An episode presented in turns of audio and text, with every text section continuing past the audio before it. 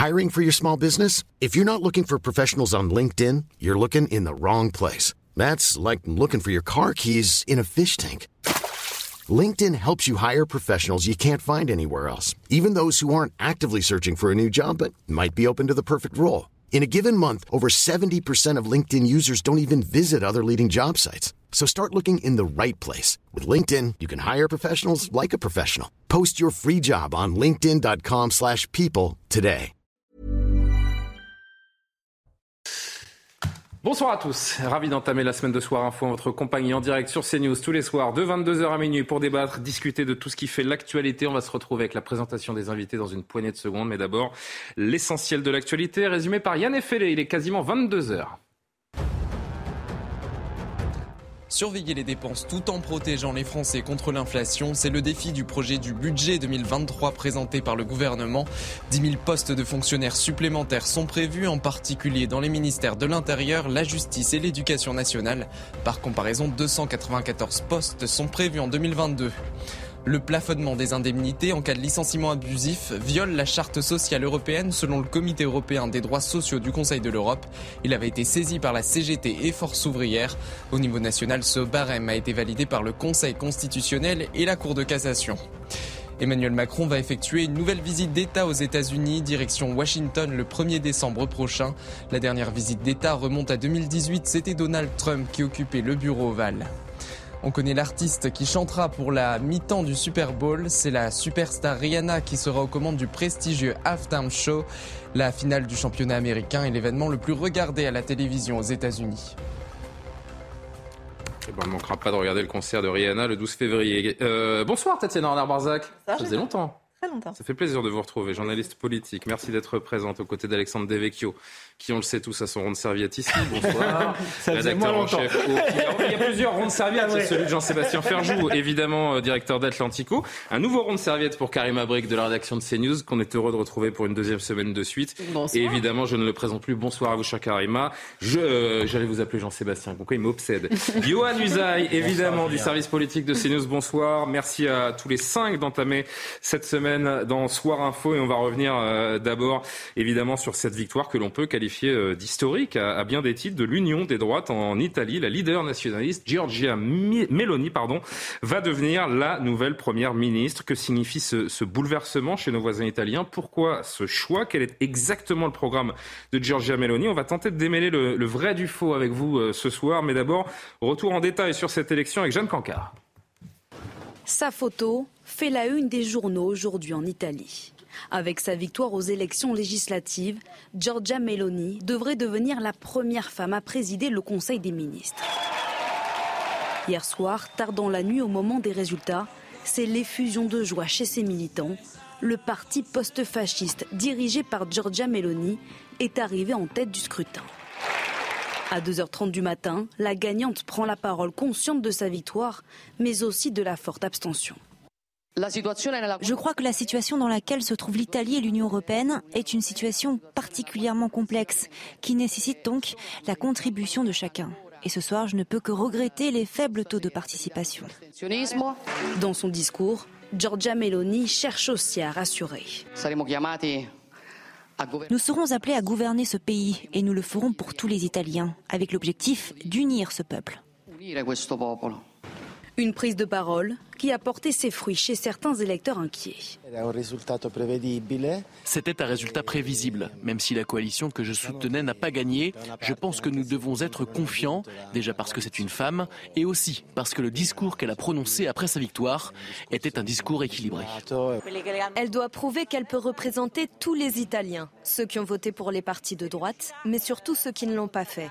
Si elle réussit, alors elle sera reconnue comme la chef. Sinon, ce sera une déception. Giorgia Meloni va désormais tenter de former son gouvernement et devrait rentrer en fonction dans les prochaines semaines. Une élection qui fait réagir un peu partout en Europe, évidemment chez nous en France également. Emmanuel Macron assure respecter les choix souverains des Italiens. Le peuple italien a fait un choix démocratique et souverain. Nous le respectons. En tant que pays voisin et ami, nous devons continuer à œuvrer ensemble. Les responsables politiques de droite et de gauche, pas forcément avec le son de cloche, évidemment, à commencer par Marine Le Pen. Le peuple italien a décidé de reprendre son destin en main en élisant un gouvernement patriote et souverainiste. Bravo à Giorgia Meloni et à Matteo Salvini pour avoir résisté aux menaces d'une Union européenne antidémocratique, en obtenant cette grande victoire. Jordan Bardella, les Italiens ont offert une leçon d'humilité à l'Union européenne qui, par la voix de Mme von der Leyen, prétendait leur dicter leur vote. Aucune menace d'aucune sorte ne peut arrêter la démocratie. Les peuples d'Europe relèvent la tête et reprennent leur destin en main. Éric Zemmour, toutes mes félicitations à Meloni et au peuple italien. Comment ne pas regarder cette victoire comme la preuve que oui, arriver au pouvoir est possible. Autre son de cloche, évidemment, à gauche de l'échiquier politique. Tragique pour euh, Clémentine Autain. Les héritiers de Mussolini prennent le pouvoir en Italie. Les politiques néolibérales et la disparition de la gauche ont permis ça ici. Nous avons tenu bon. Maintenant, gagnons la course de vitesse face au RN. Ce soir, solidarité avec tous les progressistes italiens. Manon Aubry de la France Insoumise aussi. Terrible, le néofascisme s'installe à nos portes avec la victoire de Mélanie. La poussée du poison réactionnaire, xénophobe, autoritaire se confirme partout en Europe. L'alerte est sérieuse. Il nous faut construire une alternative de gauche, de rupture comme antidote. Enfin, on termine avec Fabien Roussel du Parti communiste français. Presque 100 ans, jour pour jour, après l'arrivée au pouvoir de Mussolini. La droite fasciste italienne est sur le point de gagner les élections. Cette catastrophe doit provoquer un sursaut à gauche en Europe. Urgent de reconstruire une force populaire et progressiste. C'était un peu long, mais c'est important, Tatiana Renard-Barzac, d'avoir ce regard euh, politique française sur, euh, sur ce vote qui euh, étonne, qui choque une partie des, des Européens. Les Italiens, comme certains le disent, ont-ils mal voté hier? Je, pense que c'est une erreur en fait de l'analyser ainsi. Je pense que plutôt que de se demander si elle est fasciste, si elle ne l'est pas, etc. Je, pense que certains de ses propos ou ses prises de position, de toute façon, parlent pour elle. Le plus intéressant, c'est pourquoi elle est arrivée au pouvoir. C'est ça en fait qui est intéressant. C'est comment elle a pu arriver au pouvoir. Pourtant, Donc c'est d'analyser les raisons. Mais je pense que c'est une erreur. Néo-fasciste, post-fasciste, fasciste. Oui, mais le peuple a voté. Qu'est-ce qui s'est passé en Italie pour que cette femme arrive au pouvoir? C'est ça la vraie question. Bien sûr. Et ce qui s'est passé en Italie, je pense que c'est une conjonction de choses. C'est d'abord on remarque que les jeunes ont massivement voté pour elle. Et ça, c'est très intéressant de voir d'ailleurs le mouvement de glissement qui s'est opéré chez cette jeunesse qui avait beaucoup voté d'abord, évidemment, pour la gauche, l'extrême gauche même, qui ensuite s'est déporté sur Matteo Salvini et qui aujourd'hui se porte sur elle. Donc ça, déjà, c'était la première chose très intéressante. Deuxième chose, qu'est-ce qui s'est passé? C'est-à-dire, en quoi la gauche a failli? Je pense que la même analyse joue aussi ici en France et doit être faite aussi en France. C'est-à-dire que je pense que la gauche italienne n'a pas su faire attention aux besoins, aux peurs, aux craintes exprimées par les classes populaires qu'elle a fortement délaissées. Et c'est la même problématique d'ailleurs qui se passe en France avec la gauche et ce pourquoi Marine Le Pen a fait un carton lors des dernières européennes et surtout lors des dernières législatives.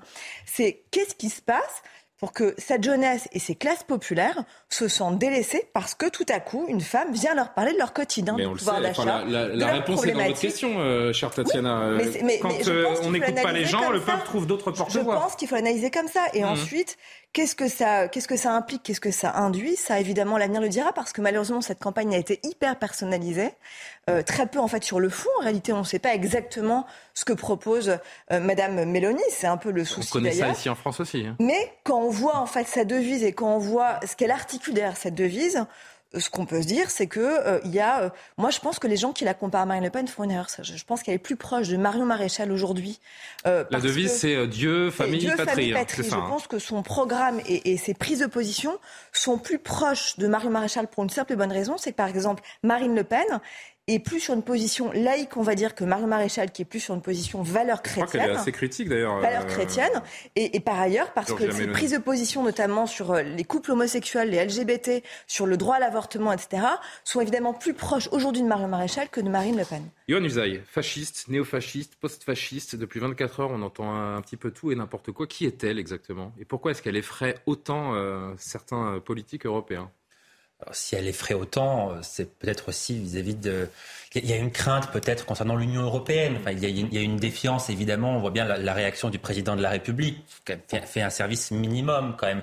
Il n'y a aucune félicitation. Il dit continuons à travailler ensemble. La réaction d'Elisabeth Borne aussi, qui là, pour le coup, On va l'entendre dans la, la, France sera vigilante vis-à-vis des droits humains. Enfin, qu'un pays de l'Union européenne dise cela d'un autre pays membre de l'Union européenne, qui aurait pu imaginer une telle prise de position vis-à-vis -vis de l'Italie il y a encore quelques mois C'est quand même complètement invraisemblable.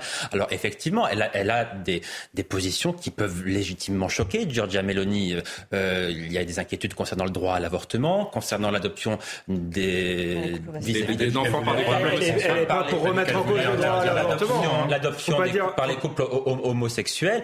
Il y a des inquiétudes. Donc, que, que des voix s'expriment pour faire entendre ces inquiétudes, ça ne me semble pas complètement illégitime. Par ailleurs, néanmoins, est-ce que Giorgia Meloni aura vraiment les mains complètement libres? Je, je, je, ne crois pas. Je, je crois qu'elle est d'ores et déjà ce soir prisonnière quelque part. Parce qu'on a beaucoup parlé de la mise en garde d'Ursula von der Leyen. Alors on va l'entendre. Mais effectivement, euh, l'Italie euh, attend beaucoup de l'Union européenne, notamment attend beaucoup d'argent de l'Union européenne. Donc je ne suis pas certaine qu'elle puisse faire tout ce qu'elle veut. Écoutons euh, Ursula von der Leyen, la patronne de la Commission européenne, et on continue la discussion ensemble. We'll see. On verra si les choses deviennent compliquées. J'ai parlé de la Hongrie et de la Pologne. Nous avons des outils. La démocratie est un travail constant. Nous n'avons jamais fini. Ce n'est jamais sûr, vous savez. Vous le mettez dans une boîte et vous le gardez. Mais la question est de savoir comment les gens défendent la démocratie. Nous verrons le résultat des élections en Italie. Nous avons également eu des élections en Suède. Mon approche est que, quel que soit le gouvernement démocratique qui est prêt à travailler avec nous, nous travaillons ensemble. Alexandre Devecchio, il intéresse qui euh, la vie de Ursula von der Leyen? Qui a élu cette femme? Personne. C'est pour ça que c'est assez étonnant. Elle a été pardon, elle, n'a pas été non, elle a été choisie. Non, non, elle a été choisie par les chefs d'État. Elle a été désignée par les chefs d'État élus par les citoyens européens. Ah oui, d'accord. Pardon, ah une désignation validée par le Parlement européen. Les parlementaires européens. Mais qui est-elle pour donner des leçons de démocratie aux Italiens Vous pouvez dire ce que vous voulez, mais elle n'a pas été élue. Vous savez bien qu'elle, vous savez bien qu'elle représente personne et c'est quand même. Non, c'est faux. C'est quand même. Elle n'est pas élue C'est d'un suffrage populaire. direct validé par le Parlement européen. C'est une technocrate. vous détournez un peu la, chose. C'est une technocrate. qui effectivement n'a jamais connu le suffrage universel, ni dans son pays, euh, ni pour être présidente de la Commission euh, européenne. Et elle incarne, elle incarne très bien cette bureaucratie euh, européenne déconnectée des préoccupations des peuples, qui ont conduit les Italiens justement à, à se révolter et à voter pour Giorgia Meloni. Et je pense qu'avec ces quelques mots, en fait, elle a été le meilleur agent électoral de Giorgia Meloni à mon avis, elle lui a fait gagner euh, un ou deux points euh, sur la fin, parce que c'est mal connaître les peuples de croire qu'on va leur, euh, leur tordre le bras. Et d'ailleurs, je pense que dans la coalition, si Giorgia Meloni est passée devant Salvini, par exemple, devant Berlusconi, mais aussi devant Salvini, c'est la seule à ne pas avoir participé justement au gouvernement technocratique nommé, lui aussi, de Mario Draghi en Italie, et un gouvernement pro-européen. Pro Donc, effectivement, depuis 24 heures là? Mais parce qu'elle n'est pas dans la doxa, justement. De... Elle est européenne, Giorgia Meloni. Euh, elle a dit, euh, ça aussi, il faut, faut, faut, rétablir un certain nombre de vérités. Elle a jamais dit qu'elle allait sortir euh, de l'Europe. Mais elle ne partage pas, justement, cette vision. Elle s'est ravisée. Elle s'est ravisée. Elle a dit il y a quelques... Non, mais pas dans son programme.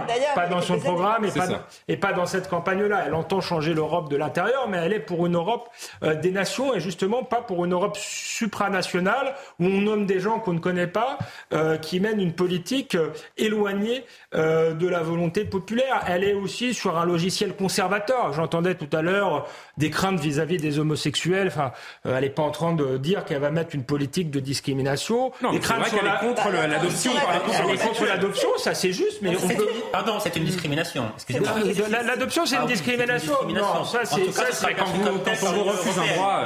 Oui, mais non, ça c'est ça c'est aux citoyens italiens de déterminer s'ils sont favorables ou non. Je rappelle que l'Italie en est membre quand même. Ou non, mais, mais l'Union européenne, justement, c'est contre ça que, que lutte Mélanie. C'est une Union européenne qui voudrait euh, décréter euh, des valeurs et un certain nombre de, hmm. de lois pour tous les pays euh, européens. Je pense que les Italiens ne veulent pas de l'adoption pour les homosexuels. Sur l'avortement, on est dans une, dans une sorte de fake news, puisqu'elle c'est clairement dans le programme. Elle ne remettra pas en cause le droit sur l'avortement. Du reste, bah, moi, je suis. pardon, c'est vous qui faites une fake news.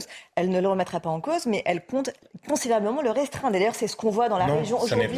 Dans la région des Grands Lacs, par exemple, on voit elle, elle est à la parole est beaucoup donnée aux associations anti-avortement. non, mais Tatiana, ce n'est pas la même chose. Elle a dit qu'elle voulait défendre... Elle a dit qu'elle souhaitait défendre la liberté de conscience des médecins, ce qui est le cas en France euh, à l'heure actuelle. Le gouvernement a voulu revenir dessus, mais en l'état, personne ne peut forcer les médecins à pratiquer un avortement contre leur gré, parce que ça relève de la liberté de conscience, et pour le coup, ça serait démocratiquement euh, inquiétant si ça n'était plus le cas. Et elle a par ailleurs dit qu'elle financerait les associations visant à essayer de proposer aux femmes souhaitant avorter d'autres solutions.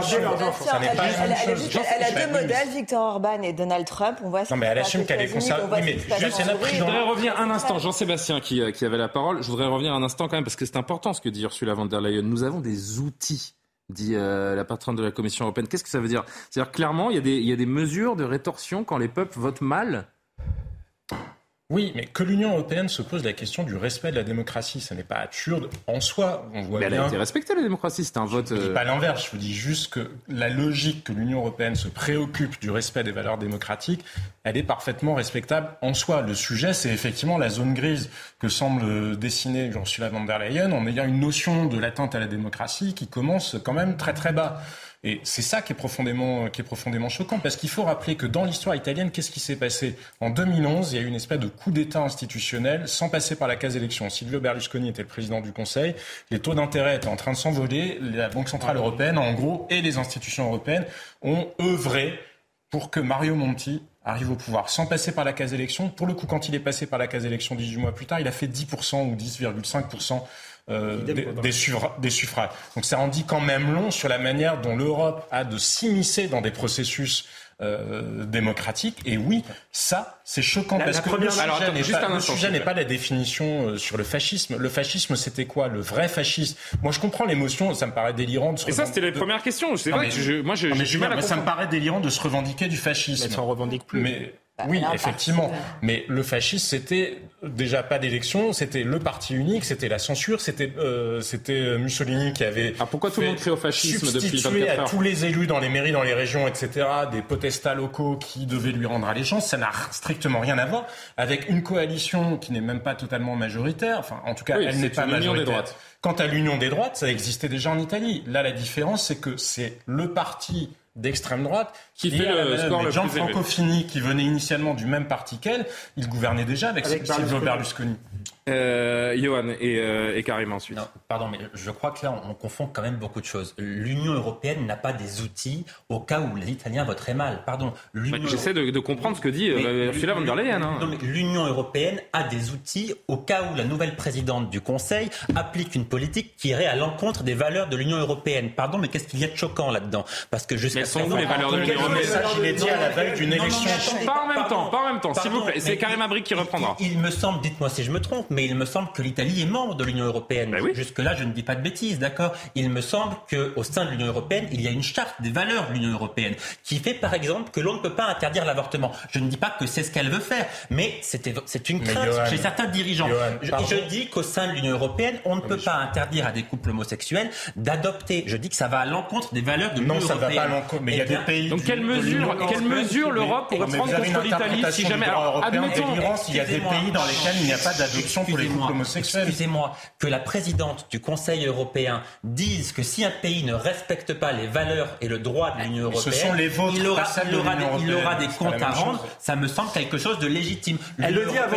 L'Union européenne, ça n'est pas à la carte, voyez-vous. On ne peut pas choisir ce que l'on considère être bien ou ce que l'on considère Karim mal. Abric, l'Europe euh, qui fait une forme de chantage à l'Italie? Ben C'est ça, il faut quand même se rappeler la fameuse séquence. C'était quand même avant les élections, ce fameux message, et qui pouvait porter un peu à confusion en disant, ben écoutez, si vous allez dans une certaine direction, on pourra vous taper sur les doigts. Donc, Il y a une forme d'intimidation aussi. Exactement. Donc, ça peut être quand même perçu comme de l'ingérence. Par ailleurs, est-ce qu'après, dans le programme de Mélanie, on peut critiquer, on peut dire, ben, écoutez, j'ai peut-être certaines craintes, effectivement, sur euh, les questions sociétales, soit qu'on puisse les critiquer, c'est une chose, c'est une bonne chose, et j'espère qu'on puisse encore critiquer tout ça. Sauf que moi, quand j'entends euh, Mme von der Leyen et d'autres, par exemple, on dirait que les gens se réveillent ce matin, la gueule de bois, et se disent mon Dieu, qu'est-ce qui s'est passé? Alors que l'histoire se répète depuis les dernières années? Regardez ce qui s'est passé en 2016 aux États-Unis avec l'élection de Donald Trump à l'époque. Euh, on regarde ce qui s'est passé en Suède. Alors, on voit qu'il y a une déconnexion, encore une fois, entre certaines élites et le peuple, je suis désolée, mais il y a un, qu'on soit d'accord ou pas, ou qu'on soit mécontent de tout ça, c'est presque un Italien sur deux qui a voté pour cette coalition. Après, il y a une énorme abstention. Hein. Je ne sais plus le chiffre exactement, mais il y a une très grosse abstention. Mais les chiffres sont pas encore là. Je crois 36. 36 ce qui est, ce qui est énorme. Je voudrais juste, parce qu'on parle de, de, de, de montée des populismes, du fascisme, du post-fascisme, néo-fascisme, qu'est-ce qu'il y a euh, concrètement dans le programme euh, de cette dame, Giorgia Meloni? Regardez euh, justement ce qu'elle propose pour qu'on puisse avoir une lecture un petit peu plus claire. C'est un programme aux valeurs conservatrices que propose Giorgia Meloni. Les questions de libertés individuelles et d'identité nationale sont au centre de ses préoccupations. Sa campagne, marquée par la devise Dieu, patrie et famille, met en avant une civilisation fondée sur les valeurs chrétiennes. Elle refuse par exemple l'adoption d'enfants par des couples homosexuels et propose d'accrocher un crucifix au mur des écoles. Si vous vous sentez offensé par le crucifix, ce n'est pas ici que vous devez vivre. Nous nous battrons contre l'islamisation de l'Europe parce que nous n'avons aucune intention de devenir un continent musulman. Face à une Europe en crise, Giorgia Meloni préfère placer les intérêts nationaux devant l'unité des 27. Si sortir de l'euro ne fait plus partie de son programme, elle entend changer de ton face aux institutions. En Europe, ils sont tous inquiets de voir Meloni au gouvernement, mais ils disent ce qui va se passer. Je vous le dis, ce qui va se passer, la fête est finie. Les partis de droite se sont aussi engagés à réduire les impôts, augmenter le taux de natalité via une protection de l'emploi pour les jeunes mères, ou encore continuer à soutenir l'Ukraine contre la Russie. Tatiana, c'est un programme fasciste qu'on vient de nous décrire? Bah, en fait, ce qu'on comprend là, quand même, c'est qu'il y a une sorte de dédiabolisation qui est à l'œuvre. Hein, ce qu'on a d'ailleurs euh, vu, observé aussi lors de ces dernières années euh, du côté du Rassemblement national, du Front national, ancien Front national. Elle dit hein, qu'elle sera attentive au respect des droits de l'homme. C'est-à-dire qu'elle a quand même évolué, par exemple. un risque dans son programme bah, En fait, moi, ce que j'identifie, si vous voulez, c'est trois choses. Encore une fois, je, m'en tiens à Dieu, famille, patrie. Je ne parle pas de danger, j'essaie de décortiquer juste son programme et donc de livrer les choses. On rappelle que l'Italie, contrairement à la France, est un pays catholique. Hein. Tout à fait. Donc en fait, pour elle, il faut donc être chrétien, et d'ailleurs, dans l'idéal, elle nous explique mettre des crucifix au fronton euh, des écoles. Euh, il faut être de sang italien, donc euh, ça veut dire, elle considère que le droit du sol n'a pas forcément en fait lieu d'être. Euh, elle considère donc par ailleurs un blocus, c'est dans son programme, un blocus maritime euh, pour éviter l'afflux de migrants, mais ça aussi on en parlera parce qu'à la fois c'est un pays qui est traumatisé. Les Italiens aussi sont favorables. C'est un, pays qui est traumatisé par cela. Donc c'est que ça on peut on peut peut-être en débattre et l'entendre et le comprendre quand on voit Lampedusa qui croule sous les migrants, quand on voit l'Europe qui se ma question est simple. Est-ce que c'est un programme fasciste Ça c'est encore ça c'est un autre problème parce que c'est le problème de la gestion par l'Europe de ces migrations et on l'a certains pays, la Grèce, Malte, l'Italie notamment, avoir ces afflux-là et on ne prend pas notre part, on ne prend pas notre solidarité européenne qu'on devrait avoir. Hmm. Donc, mais cela dit, elle a cette position donc, qui est quand même tout à fait euh, problématique parce que quand on voit justement cette misère humaine qui, euh, qui est bloquée dans des ports ou qui est sur des navires d'ONG, c'est un vrai souci. D'ONG travaillant avec la mafia italienne d'ailleurs pas que, Jean-Sébastien, ne caricaturez pas non plus. Non, mais c'est le cas. Et, et, enfin, le cas, il y a eu des procédures et enfin, Et enfin, pour elle, il faut donc être euh, un couple, un homme, une femme, hein, pas, pas il vaut mieux bah, éviter d'être homosexuel. Pour d'autres partis de droite, et, et avec... non, mais très ça, ça, peut faire partie du débat public. Ce que je veux dire, c'est que les autres droites, pardon, ne sont pas issues d'un mouvement euh, euh, où elle a expliqué qu'en fait euh, Benito Mussolini euh, était un dirigeant euh, fabuleux il y a quelques années qu'il avait fait très attention à son pays, qui a un logo qui a quand même. Elle a dit ça à 19 ans. Alain Madelin a fait la même chose. il ne faut jamais faire fi de l'histoire des partis et des filiations euh, politiques. Pardon, Alexandre. C'est vrai, il mais il faut quand même. Par exemple. oui, mais on peut changer. Mais ce que je veux dire, c'est que. Et, tout montre. Alors, alors, je suis d'accord avec vous. Pardon, je suis d'accord avec vous, mais alors à ce moment-là, il faut, il faut qualifier le Parti démocrate italien, dont les élites sont toutes venues du Parti communiste, de parti post-communiste, si vous voulez. Moi, je veux bien. Donc, il faut appliquer le même traitement à tout le monde. Ce qui est un peu gênant, c'est qu'il y a deux poids deux mesures, quoi. Ouais, mais c'est pas un deux poids deux mesures. Ce que je vous dis juste, c'est qu'elle est en, dédiabolisation. Elle s'est affadie sur certaines prises de position. Cela dit, reste des prises de position. Est-ce que la, la, Giorgia Meloni euh, qui faisait ces déclarations est, la même aujourd'hui C'est ça la question. Elle, a, évolué, c'est ce que je vous dis. Elle a évolué. Elle, a compris aussi qu'il fallait être. Il y a une volonté d'unifier. Elle l'a bien fait comprendre. Les Italiens qui non seulement euh, sont face à un, problème de dette abyssale, il faut quand même le rappeler. L'Italie est le pays le plus aidé par l'Europe derrière la Grèce. Mais il faut rappeler autre chose, Deuxième chose, déficit ah démographique terrible. Oui. Déficit démographique terrible. C'est pour ça qu'elle veut relancer la En revanche, on va rappeler quelque chose d'important, Jean-Sébastien, avec vous Ce sera juste après la pub. On entendra également Michel Onfray. Incroyablement important. Et j'en suis sûr. C'est pour ça que les gens vont rester. Ils vont nous regarder, euh, évidemment. Ils vont même en parler à leurs amis. Donc il y aura encore plus de monde après la publicité euh, pour nous retrouver dans, dans Soir Info. On continuera quelques instants sur ce sujet. Puis il y a beaucoup d'autres choses à, à, évoquer, notamment le retrait de Julien Bayou du secrétariat national d'Europe Écologie euh, Les Verts. On entendra longuement son, son avocate, cette femme violée à Nantes par trois individus. Ça s'est passé euh, samedi matin. La ville de Nantes et l'insécurité qui semble grandissante. Tout cela est au programme. Restez avec nous.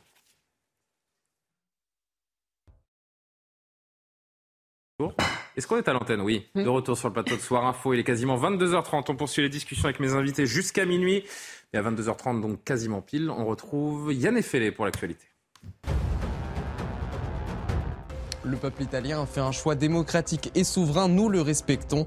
Réaction de l'Elysée à la victoire du parti d'extrême droite Fratelli d'Italia en Italie. La présidence appelle le futur exécutif italien à continuer à œuvrer ensemble en européen, précise-t-elle. Réaction également de la Russie. Le Kremlin se dit ouvert à des relations constructives avec Rome et appelle à dépasser le courant dominant de haine. Vladimir Poutine, justement, accorde la nationalité russe à Edward Snowden, le lanceur d'alerte, ancien employé de la NSA et réfugié en Russie depuis 2013. À 39 ans, il est recherché par les Américains pour avoir transmis à la presse des milliers de documents de la NSA, des documents qui prouvent l'ampleur de la surveillance exercée par Washington. Les vaisseaux spatiaux ne sont pas exactement conçus pour s'écraser, c'est pourtant ce que fait actuellement la NASA. Elle projette un engin sur un astéroïde pour en dévier la trajectoire, une mission inédite qui a pour but d'apprendre à protéger l'humanité d'une éventuelle menace future. Et on poursuit la discussion autour de l'arrivée au pouvoir et certainement euh, ce nom qu'il va falloir retenir, Giorgia Meloni, la leader nationaliste qui euh, deviendra très probablement la nouvelle première ministre italienne dans quelques, quelques semaines. On poursuit quelques instants les discussions. Écoutez ce qu'en dit Michel Onfray qui était invité chez Pascal Pro ce matin. À chaque fois qu'on n'est pas pour cette Europe, on est un nazi. Hmm. Alors évidemment qu'elle procède probablement du, du, MSI fasciste, mais s'il faut faire la liste de tout ce dont procèdent nos hommes politiques, je rappelle que Mélenchon vient euh, du, trotskisme. Vous avez fort bien dit que euh, le PC, c'est le pacte germano-soviétique. C'est quand même deux ans de collaboration avec euh, le nazisme. C'est quand même un antisémitisme forcené à cette époque-là. Et personne ne reproche à Fabien Roussel, et c'est tant mieux, le Parti communiste a changé. Le matin, la radio, la télévision, dans les médias, nous explique que le fascisme est à nos portes, alors que il n'y a rien à craindre. C'est juste quelqu'un qui a dit on touche pas l'Europe. Si on touche pas l'Europe, on touche à rien. Il a raison, Jean-Sébastien Ferjou, Michel Onfray, à chaque fois qu'on n'est pas pour euh, cette Europe, on est un nazi il a, il a, raison de souligner des biais. Après, objectivement, Giorgia Meloni elle-même revendique cette filiation. Elle ne la met pas en avant, mais enfin, elle la avec revendique, ou quoi qu'il en soit, elle ne rompt pas avec cette, cette filiation-là. Alors après, les codes politiques euh, italiens ne sont pas les codes politiques français. L'image du fascisme en Italie, je pense que pour elle, elle pense principalement au fascisme, qui est une erreur d'analyse historique, hein, mais elle pense principalement au fascisme en termes de volontarisme économique. Mais là où Michel Onfray, je suis à 2000% d'accord avec lui, ce sont sur les biais. Sur les biais, regardez l'Espagne par exemple. L'Espagne, il y a quelque temps, une ministre espagnole, la ministre de l'égalité espagnole, qui disait que les enfants... Madame Montero. voilà, Irène Montero, que les enfants, s'ils le souhaitaient, pouvaient avoir des relations sexuelles avec les adultes. Alors évidemment, avec leur consentement. Mais c'est quand même, pour le coup, euh, le débat qu'on a euh, à l'heure actuelle dans les sociétés euh, contemporaines, il est plutôt à l'inverse. Est-ce qu'un mineur sait à quoi il consent, même s'il consent à une relation sexuelle? Personne ne s'en est. Et on se demande quel est le discours politique le plus dangereux. Ça a hein, provoqué un, grand débat en Espagne, puisque des gens avaient même considéré que ça aurait pu la mener soit à la démission, soit même en prison. Mais bref, vous voyez bien, même chose sur l'économie, parce que Tatiana disait tout à l'heure, et ça, ça me paraît extrêmement important, l'Italie est très dépendante de l'argent européen. Oui, c'est vrai, sur le plan de relance, incontestablement, l'Italie est très dépendante du plan de relance européen. En revanche, quand vous regardez l'Italie, qu'est-ce qui s'est passé depuis 30 ans? Il y a 30 ans, la richesse par habitant italienne était juste au-dessus de celle de la France et était très peu derrière celle de l'Allemagne. Maintenant, ils sont 30% derrière nous. Et c'est pas tant que nous, on soit furieusement enrichis dans l'intervalle, c'est que l'Italie s'est appauvrie. Quand on dit, oui, mais les Italiens, ils font n'importe quoi, les Italiens sont en excédent primaire depuis des années. C'est-à-dire que leur budget, contrairement à la France, le budget qu'a présenté Bruno Le Maire ce matin, le déficit, il représente 45% quand même euh, des, rentrées, euh, des rentrées fiscales. 45%. Donc l'Italie, elle est en excédent primaire, c'est-à-dire son problème, c'est la dette, c'est la dette accumulée dans les années 80, parce qu'il y a quelque chose qui est très simple, c'est quand votre taux de croissance est inférieur à votre taux d'intérêt, vous ne pouvez jamais rembourser votre dette. Et c'est ça le talon d'Achille de l'Italie. Sauf que précisément, depuis que les Italiens sont entrés dans la zone euro, ils n'ont plus de croissance. L'industrie italienne s'est ah. effondrée et encore elle s'est moins effondrée quand vous regardez que l'industrie allemande. Il y a moins de dépenses sociales en Italie qu'il n'y en a en France ou qu'il y en a en Allemagne. Alexandre cette question-là, cette question-là, les citoyens italiens, il y a bien d'autres raisons sur l'identité, sur bref ou sur des, valeurs plus traditionnelles. Mais vous ils ont choisi le seul porte-voix qui leur reste. Vous imaginez bien que pour un pays perdre quasiment 30% relatif de sa richesse en 20 ans ou en, 25 ans, c'est un traumatisme. Et ça, l'Europe ne veut pas l'entendre. Alexandre Devecchio, euh, Jean-Sébastien qui rappelait les, les mots d'une ministre euh, espagnole, la ministre de l'égalité espagnole il y a quelques mois. Moi, je vous parle du ministre euh, espagnol des Affaires étrangères qui disait aujourd'hui les populismes finissent toujours en catastrophe. Le gouvernement que montra Giorgia Meloni est-il voué à l'échec? Sachant qu'ils sont alliés avec Podemos, hein, c'est quand même... Oui, ben, la ministre était de Podemos. La, vérité, euh, on, le verra. Euh, je pense qu'il faut lui donner sa chance. Mais ce qu'on a vu, c'est que les gouvernements technocratiques nommés par l'Union européenne, on parlait tout d'abord de Mario Monti euh, et ensuite de Mario Draghi, n'ont pas euh, d'approbation populaire. Et donc, ce sont des gouvernements qui ne peuvent pas se, maintenir. Et pour le coup, le, bilan économique des politiques européennes, effectivement, depuis 20 ans, comme le rappelait euh, Jean-Sébastien Ferjou, n'est pas très bon. Sinon, Mélanie euh, ne serait pas au pouvoir. Et il a raison de parler de l'aspect économique de son programme parce qu'elle est interventionniste. Mélanie, elle, elle veut se battre pour la souveraineté des Italiens, pour éviter les délocalisations. Et c'est aussi l'une des raisons de son succès, à mon avis. Maintenant, moi, j'aimerais revenir sur le débat avec Ursula von der Leyen. Excusez-moi de, revenir en arrière. Ça pose vraiment. Ça m'arrange pas. Ça, oui, mais ça pose vraiment le, débat central qui est aujourd'hui en Europe sur la démocratie. Est-ce que la démocratie, c'est un, ensemble euh, de droits décidés par des juges ou des technocrates non élus? Est-ce que c'est un carcan hyper rigide? Parce que c'est ça aujourd'hui euh, l'Union européenne, un carcan juridique hyper rigide qui a pas vraiment été décidé par les citoyens, même pas par les chefs d'État, parce qu'en réalité, euh, c'est des discussions tellement infinies que, euh, ça les dépasse, ou est-ce que c'est la souveraineté et la volonté des peuples? Et ce qui est inquiétant avec euh, Ursula von der Leyen, c'est qu'avant même le vote, elle balaye la volonté des peuples, elle n'essaie pas d'écouter ce que les peuples ont à dire. S'il n'y a qu'une seule politique possible, celle des traités européens, comme le disait d'ailleurs un précédent commissaire européen, eh bien c'est pas la peine euh, de voter. Mettons tout sur euh, pilotage euh, automatique. Alors on ne sera pas dans le fascisme, il n'y aura pas les goulams, etc. Mais on ne sera pas dans la démocratie non plus, on sera dans la post-démocratie. Et c'est contre ça que se sont révoltés les Italiens. On avance un petit peu parce qu'on a beaucoup de sujets à traiter ce soir. Est-ce qu'on peut euh, encore une fois, prendre le prisme français euh, à travers ce qui se passe en, en Italie. Est-ce qu'un tel scénario est possible ici? Ou alors, pourquoi ne serait-il pas possible, euh, Yohann Usaï? Vous voulez dire, est-ce que Marine Le Pen peut gagner en, en 2024 Est-ce qu'une union des droites qui n'a pas réussi euh, lors des dernières échéances, on s'en souvient, est possible? Est-ce que LR pourrait, euh, au contraire, se joindre à Marine Le Pen, voire à Éric Zemmour, pour créer cette droite telle qu'on la découvre en Italie? Ah mais la, la, comparaison est difficile dans le sens où le système électoral est quand même extrêmement différent. en France, on élit un président ou une présidente de la République. D'ailleurs, regardez le score de Marine Le Pen au second tour de l'élection présidentielle. Elle fait 43%, c'est-à-dire précisément le score de la coalition euh, lors de, cette élection. Euh, si vous voulez, un président de la République, pour être élu, n'a pas nécessairement besoin d'une alliance. Enfin, nombre de présidents ont été élus sans faire d'alliance au premier tour. Vous voyez. Euh ensuite, les élections législatives. Alors, je, je repose ma question différemment. Est-ce que si LR veut survivre dans le paysage politique français, euh, n'a pas d'autre choix que de faire des alliances avec une droite plus extrême, dirons-nous, bah pour continuer de survivre. C'est vrai que c'est pas du tout la même chose, mais euh, après votre question, euh, j'y réponds. Oui et non, parce que LR, non mais LR, LR en même temps, LR peut, disparaître puisqu'on a bien vu qu'ils sont tombés sous les 5%, donc politiquement leur poids politique aujourd'hui est quasiment réduit à néant. Et si jamais ils devaient rejoindre par exemple Marine Le Pen, ils seraient noyés puisque Marine Le Pen représente aujourd'hui un tel poids électoral que LR serait complètement dilué, dissous dans cet ensemble et aurait bien du mal à exister. Donc, quel que soit le choix des Républicains, aujourd'hui, ils sont confrontés à quelque chose qu'ils n'ont de fait jamais connu et qui peut conduire effectivement à leur disparition, quel que soit leur choix. Euh, je, je, Dernier mot là-dessus. Je pense que ce serait la mort des Républicains s'ils devaient euh, s'allier euh, ainsi. Et surtout, tout va dépendre de qui va prendre la, la, la, tête de LR. Si c'est Eric Ciotti, Eric Ciotti n'est pas si éloigné que ça au final sur certains points sur la ligne en fait de, de, de Giorgia Meloni. Donc ça, enfin, ça n'est pas le candidat que le Rassemblement national lui voit non, bien sûr, mais ce que je veux dire, le meilleur œil parce qu'il pense justement qu'il est comme on l'a vu, comme au sein de LR, il y a 50 nuances de droite.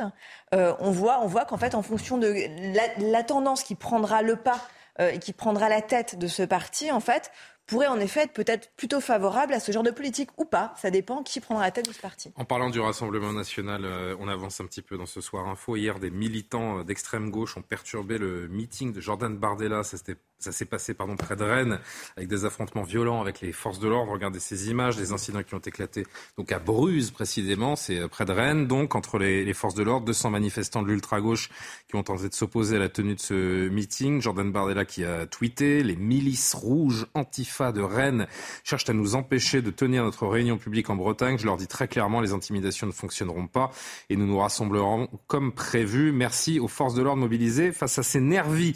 Euh, bizarrement, personne n'en a parlé. Euh... Alexandre Alors, Devecchio. Encore une fois, on parlait du, du deux poids. Les antifas ont-ils tous les droits Du deux poids, deux mesures. Moi, je vais vous dire, je pense que les antifas sont fascistes parce que ça, c'est du fasciste, d'interdire aux gens de parler, de refuser le débat, d'être dans la violence euh, dès qu'il y a une forme d'opposition. Euh, je pense que s'ils étaient au pouvoir, on aurait effectivement un régime dictatorial. Donc moi, je suis anti-antifasciste, si vous voulez, puisque aujourd'hui, il n'y a pas de fascistes et les anti... Et, et les... Mais moins plus moins, ça fait plus. Non, non, parce que les antifascistes... C'est ce que dit Mélanie, Alexandre. Je suis anti bah, bah, je suis d'accord avec Mélanie aussi, ça fait un point de plus, euh, si vous voulez.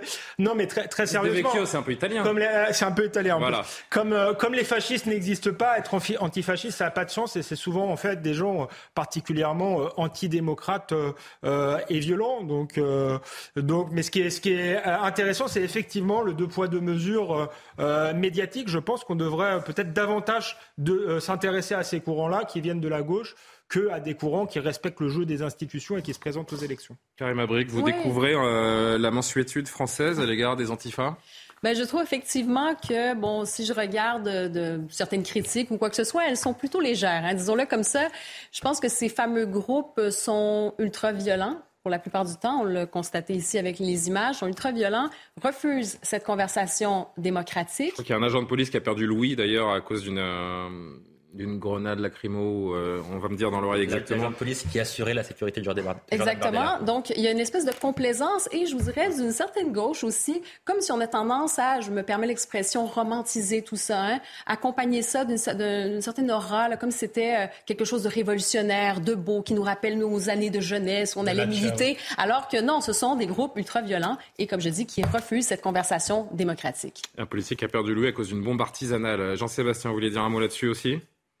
Oui, tout à fait, mais je suis d'accord avec ce qui vient euh, d'être dit à la fois par Alexandre et par Karima, mais derrière, il y a une question de stratégie de maintien de l'ordre, parce que ça a été ça la polémique, c'est-à-dire que ça n'était pas une manifestation surprise. Alors, à la limite, que des gens manifestent... qui a épinglé la préfecture également. Que des hein. gens manifestent à côté d'un meeting du Rassemblement national, ils ont le droit de marquer leur désapprobation. En revanche, là, il ne s'agissait pas juste de marquer sa désapprobation. Oui, c'est de la violence pure. D'empêcher la tenue du meeting, d'empêcher l'arrivée de Jordan Bardella et de menacer en quelque sorte les gens qui comptaient s'y rendre. Et ça, il y a une responsabilité de la préfecture qui a été pointée effectivement par le Rassemblement national, parce que c'était annoncé. Ça n'était pas une manifestation surprise, auquel cas, euh, voilà.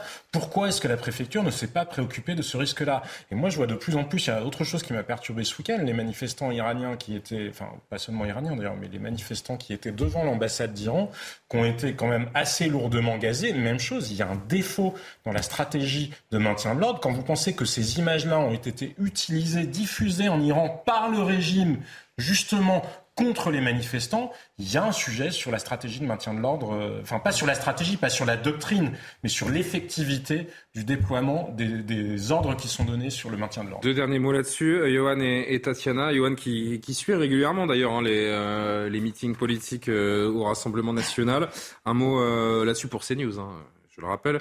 Euh, je, confirme, un fonctionnaire de police qui assurait notre protection, dit Jordan Bardella, a perdu l'audition suite à l'explosion d'une bombe artisanale lancée par l'ultra-gauche. Johan, une analyse de ce qui s'est passé euh, près de Rennes hier. D'abord dire que les manifestations contre les meetings du Rassemblement national sont de plus en plus rares. Il n'y en a pas eu beaucoup lors de la dernière élection présidentielle. En tout cas, moi, je ne les ai pas vus, ou à part quelques, quelques personnes un peu surexcitées, mais qui ne représentent pas grand-chose pour ainsi dire, qui ne représente rien, mais des manifestations, il y en a très peu. Après, ça se passe en Bretagne, si j'ai bien compris. C'est à Rennes, n'est-ce pas mhm. En Ille-et-Vilaine. Donc, euh, voilà, le fait que ça se passe là-bas, on sait que c'est une région aussi où ce type de manifestation est quand même plus régulière qu'ailleurs dans le pays. Il y a plus de Z. Il y a, non, mais exactement. Il y a, attendez, c'est des villes. Il y, a, il y a plus de militants d'extrême gauche, de militants ultra-violents. La Bretagne est une région connue pour ce genre d'événements euh, très malheureux. Donc, euh, effectivement, la question du maintien maintien de l'ordre et de l'appréciation de la situation euh, me semble légitimement être posée, oui. Allez, conclusion, Tatiana. Je, vais prolonger ce que vient de dire Johan, tout à fait d'accord sur cette analyse, parce que ça permet justement de voir les choses autrement. C'est-à-dire que la Bretagne, il faut le rappeler, est euh, une région euh, très anti-Rassemblement national. D'ailleurs, c'est là où, lors des élections présidentielles, mais aussi législatives, il y a eu un vrai front anti-républicain avec un score faramineux au premier tour pour Jean-Luc Mélenchon. Il faut quand même le dire, le rappeler. Donc, c'est quand même une région historiquement. Non, mais c'est pas ça, ça ne justifie rien. C'est juste, ça permet quand même aux gens de comprendre aussi, historiquement, c'est une région extrêmement opposée au, à l'idéologie du RN. de la France, oui, mais la Bretagne en particulier, avec une histoire très particulière. Cela dit, ça ne justifie évidemment absolument pas ces débordements. Et on peut se poser la question parce que Louis Alliot va aller dans quelques semaines faire campagne aussi pour cette élection interne. Concurrent de Jordan Bardella pour la présidence du RN. Et donc la question, la même question va se poser. Donc j'espère que les leçons seront tirées pour ce maintien de l'ordre. Alors tout dernier mot. Si je peux me permettre, par ailleurs, ces groupuscules d'extrême gauche, ces antifas qui se déclarent comme ça comme antifas, euh, c'est pas juste une question. Je sais que vous parlez localement ces manifestations, mais c'est partout. Il y en a aux États-Unis, il y en a au Canada, il y en a partout, et c'est le même modus operandi aussi. Donc il faut quand même mettre en perspective que c'est quelque chose qui se produit partout et c'est de la même façon. On parle de Julien Bayou, désormais accusé de violence psychologique euh, par une ex-compagne. Julien Bayou, donc, qui a annoncé aujourd'hui qu'il quittait ses fonctions de secrétaire national d'Europe Écologie Les Verts, ainsi que la présidence, la présidence de son groupe à l'Assemblée. L'avocate du député euh, écolo est revenue aujourd'hui sur les accusations qui pèsent sur son client. Julien Bayou serait, je cite, humainement, victime du régime de la suspicion. Explication Sophia Dolé. Par la voix de son avocate, Julien Bayou dénonce d'abord l'opacité de la procédure lancée par la cellule d'enquête sur les violences sexuelles et sexistes du parti Europe Écologie Les Verts. La cellule, autosaisie de l'affaire depuis le 30 juin dernier suite à un mail de l'ex-compagne du député, n'aurait à ce jour toujours pas auditionné Julien Bayou. À quatre reprises, Julien Bayou a demandé par écrit à être auditionné devant cette cellule, ce qui lui a été purement et simplement refusé. Il est délibérément tenu dans l'ignorance des faits qui lui sont reprochés et des accusations portées à son encontre. Le député dénonce également l'instrumentalisation de la lutte contre les violences sexistes et sexuelles à des fins politiques. Personne n'ignore que le congrès des écologistes se tient en fin d'année. L'ambition politicienne ne saurait justifier toutes les croisades. La vie privée ne peut être rendue publique que si elle recèle des comportements pénalement sanctionné, sauf à prendre le risque de sombrer dans l'arbitraire. Julien Bayou dit avoir démissionné pour pouvoir se défendre plus librement. Il s'exprimera personnellement dans les prochains jours. Tiens, Tatiana Arnard-Barzac, pour commencer, la démission de Julien Bayou est-elle justifiée? Je rappelle qu'il n'y a ni plainte ni enquête juridique autour de lui. Je, pense que cette, en tant que journaliste politique, j'ai suivi cette conférence de presse et je trouve qu'elle était éclairante et nécessaire. Nécessaire d'abord parce que euh, il fallait bien quand même qu'on comprenne ce qu'on lui reprochait et ce qu'il se passait. Vous aurez quand même remarqué que nombreux sont les journalistes politiques en particulier qui ces derniers temps prenaient des pincettes pour parler de cette histoire parce qu'on ne savait pas en fait ce qu'il y avait derrière. Et, lorsqu'on a su par ailleurs que Sandrine Rousseau en off disait en sortant de ce même plateau où elle accusait Julien Bayou qu'en fait il n'y avait rien de répréhensible pénalement, on pouvait quand même se demander quelle était la hein. consistance de cette accusation. Ça c'est la première chose. Cela dit, ça ne remet pas en, cause évidemment la parole de cette femme victime qui doit être entendue et qui doit poursuivre son action si jamais elle considère que cela est légitime. Mais cette conférence de presse, elle est aussi, euh, elle est aussi éclairante parce que euh, elle nous montre quand même une vraie faille, la faille de cette cellule euh, au sein d'Europe Écologie Les Verts, qui fonctionne comme un tribunal sans, sans, respecter aucun droit de la défense, sans avoir aucun principe contradictoire ni respect des droits fondamentaux de la défense. Et donc ça, c'est un vrai souci. Et par ailleurs, ça nous montre aussi que Sandrine Rousseau, en fait, s'est instituée ou a été euh, instituée en tant que procureur général des violences faites aux femmes. Et ça, ça pose quand même un vrai souci parce qu'il me semble que Sandrine Rousseau n'est pas euh, magistrate ou juge. Alors en effet, elle porte une parole de féministe et, et elle a un rôle important à jouer dans ce combat-là.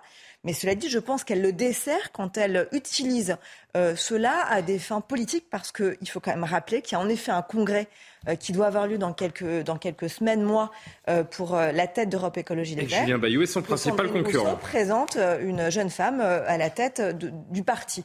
Donc évidemment, tout cela questionne.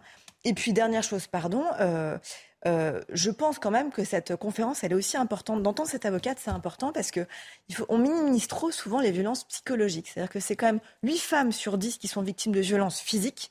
Sont aussi victimes de violences psychologiques. Donc il faut quand même. Je parle pas du cas de Julien Bayou. Hein. Hmm. Je parle de façon. Plus oui, parce que c'est pas si clair. Hein, quand on, va juste après la pub, justement, rester avec nous, parce que juste après la pause, on va entendre en longueur. Je dis juste à nos téléspectateurs que juste après la pub, on va entendre en longueur sur 2 minutes, 2 minutes 30, euh, le récit de l'avocat des faits exacts qui lui sont reprochés. Et vous allez voir que c'est pas si évident et c'est surtout très gênant de rentrer dans l'intimité d'un homme euh, et d'une femme comme, euh, comme on le fait actuellement. Malaise, malaise total, aujourd'hui parce qu'on s'est retrouvé en fait dans, les, dans le téléphone portable, dans le lit et dans le salon de Julien Bayou et de son ex voilà. malaise total. Euh, intéressant de voir qu'un homme, contrairement à d'autres, décide d'aller se défendre et de montrer que lui aussi peut euh, dire quel a été lui son ressenti. Mais encore une fois, ne pas minimiser la parole de cette victime, victime de violences pardon, psychologiques, je finis là-dessus. Il y a un vrai flou juridique sur les violences psychologiques. C'est aussi ce qui a montré l'intervention de cette avocate, parce qu'en fait, on ne sait pas comment les définir et surtout, il n'y a pas de cadre national pour les définir, d'où la nécessité d'avoir enfin des juges formés à cela. Bah, et mais, dans ce cas, mais dans ce cas précis, Jean-Sébastien et Karima, Jean-Sébastien et Karima, dans ce cas précis, ce qui est fou, c'est que la justice n'est pas passée et pourtant, Sandrine Rousseau a déjà gagné. Je pas ça. Non, non, je suis pas Allez-y, Karima, allez-y. C'est ça, c'est qu'il y a deux choses. Aujourd'hui, il y a toute la question juridiquement, certains gestes qui sont répréhensibles et euh, sur lesquels on peut agir juridiquement. Mais il y a tout un autre spectre qui s'est ouvert depuis justement la déferlante MeToo. C'est les gestes qu'on considère peut-être moralement euh, non acceptable. Et ça, c'est le flou. Hein? Ça peut aller effectivement, bon, euh, si on parle de violence psychologique, de regard, de harcèlement. Donc, il y a vraiment, c'est ce flou-là. Donc, moralement, est-ce qu'on condamne, euh, est-ce qu'on condamne quelqu'un publiquement?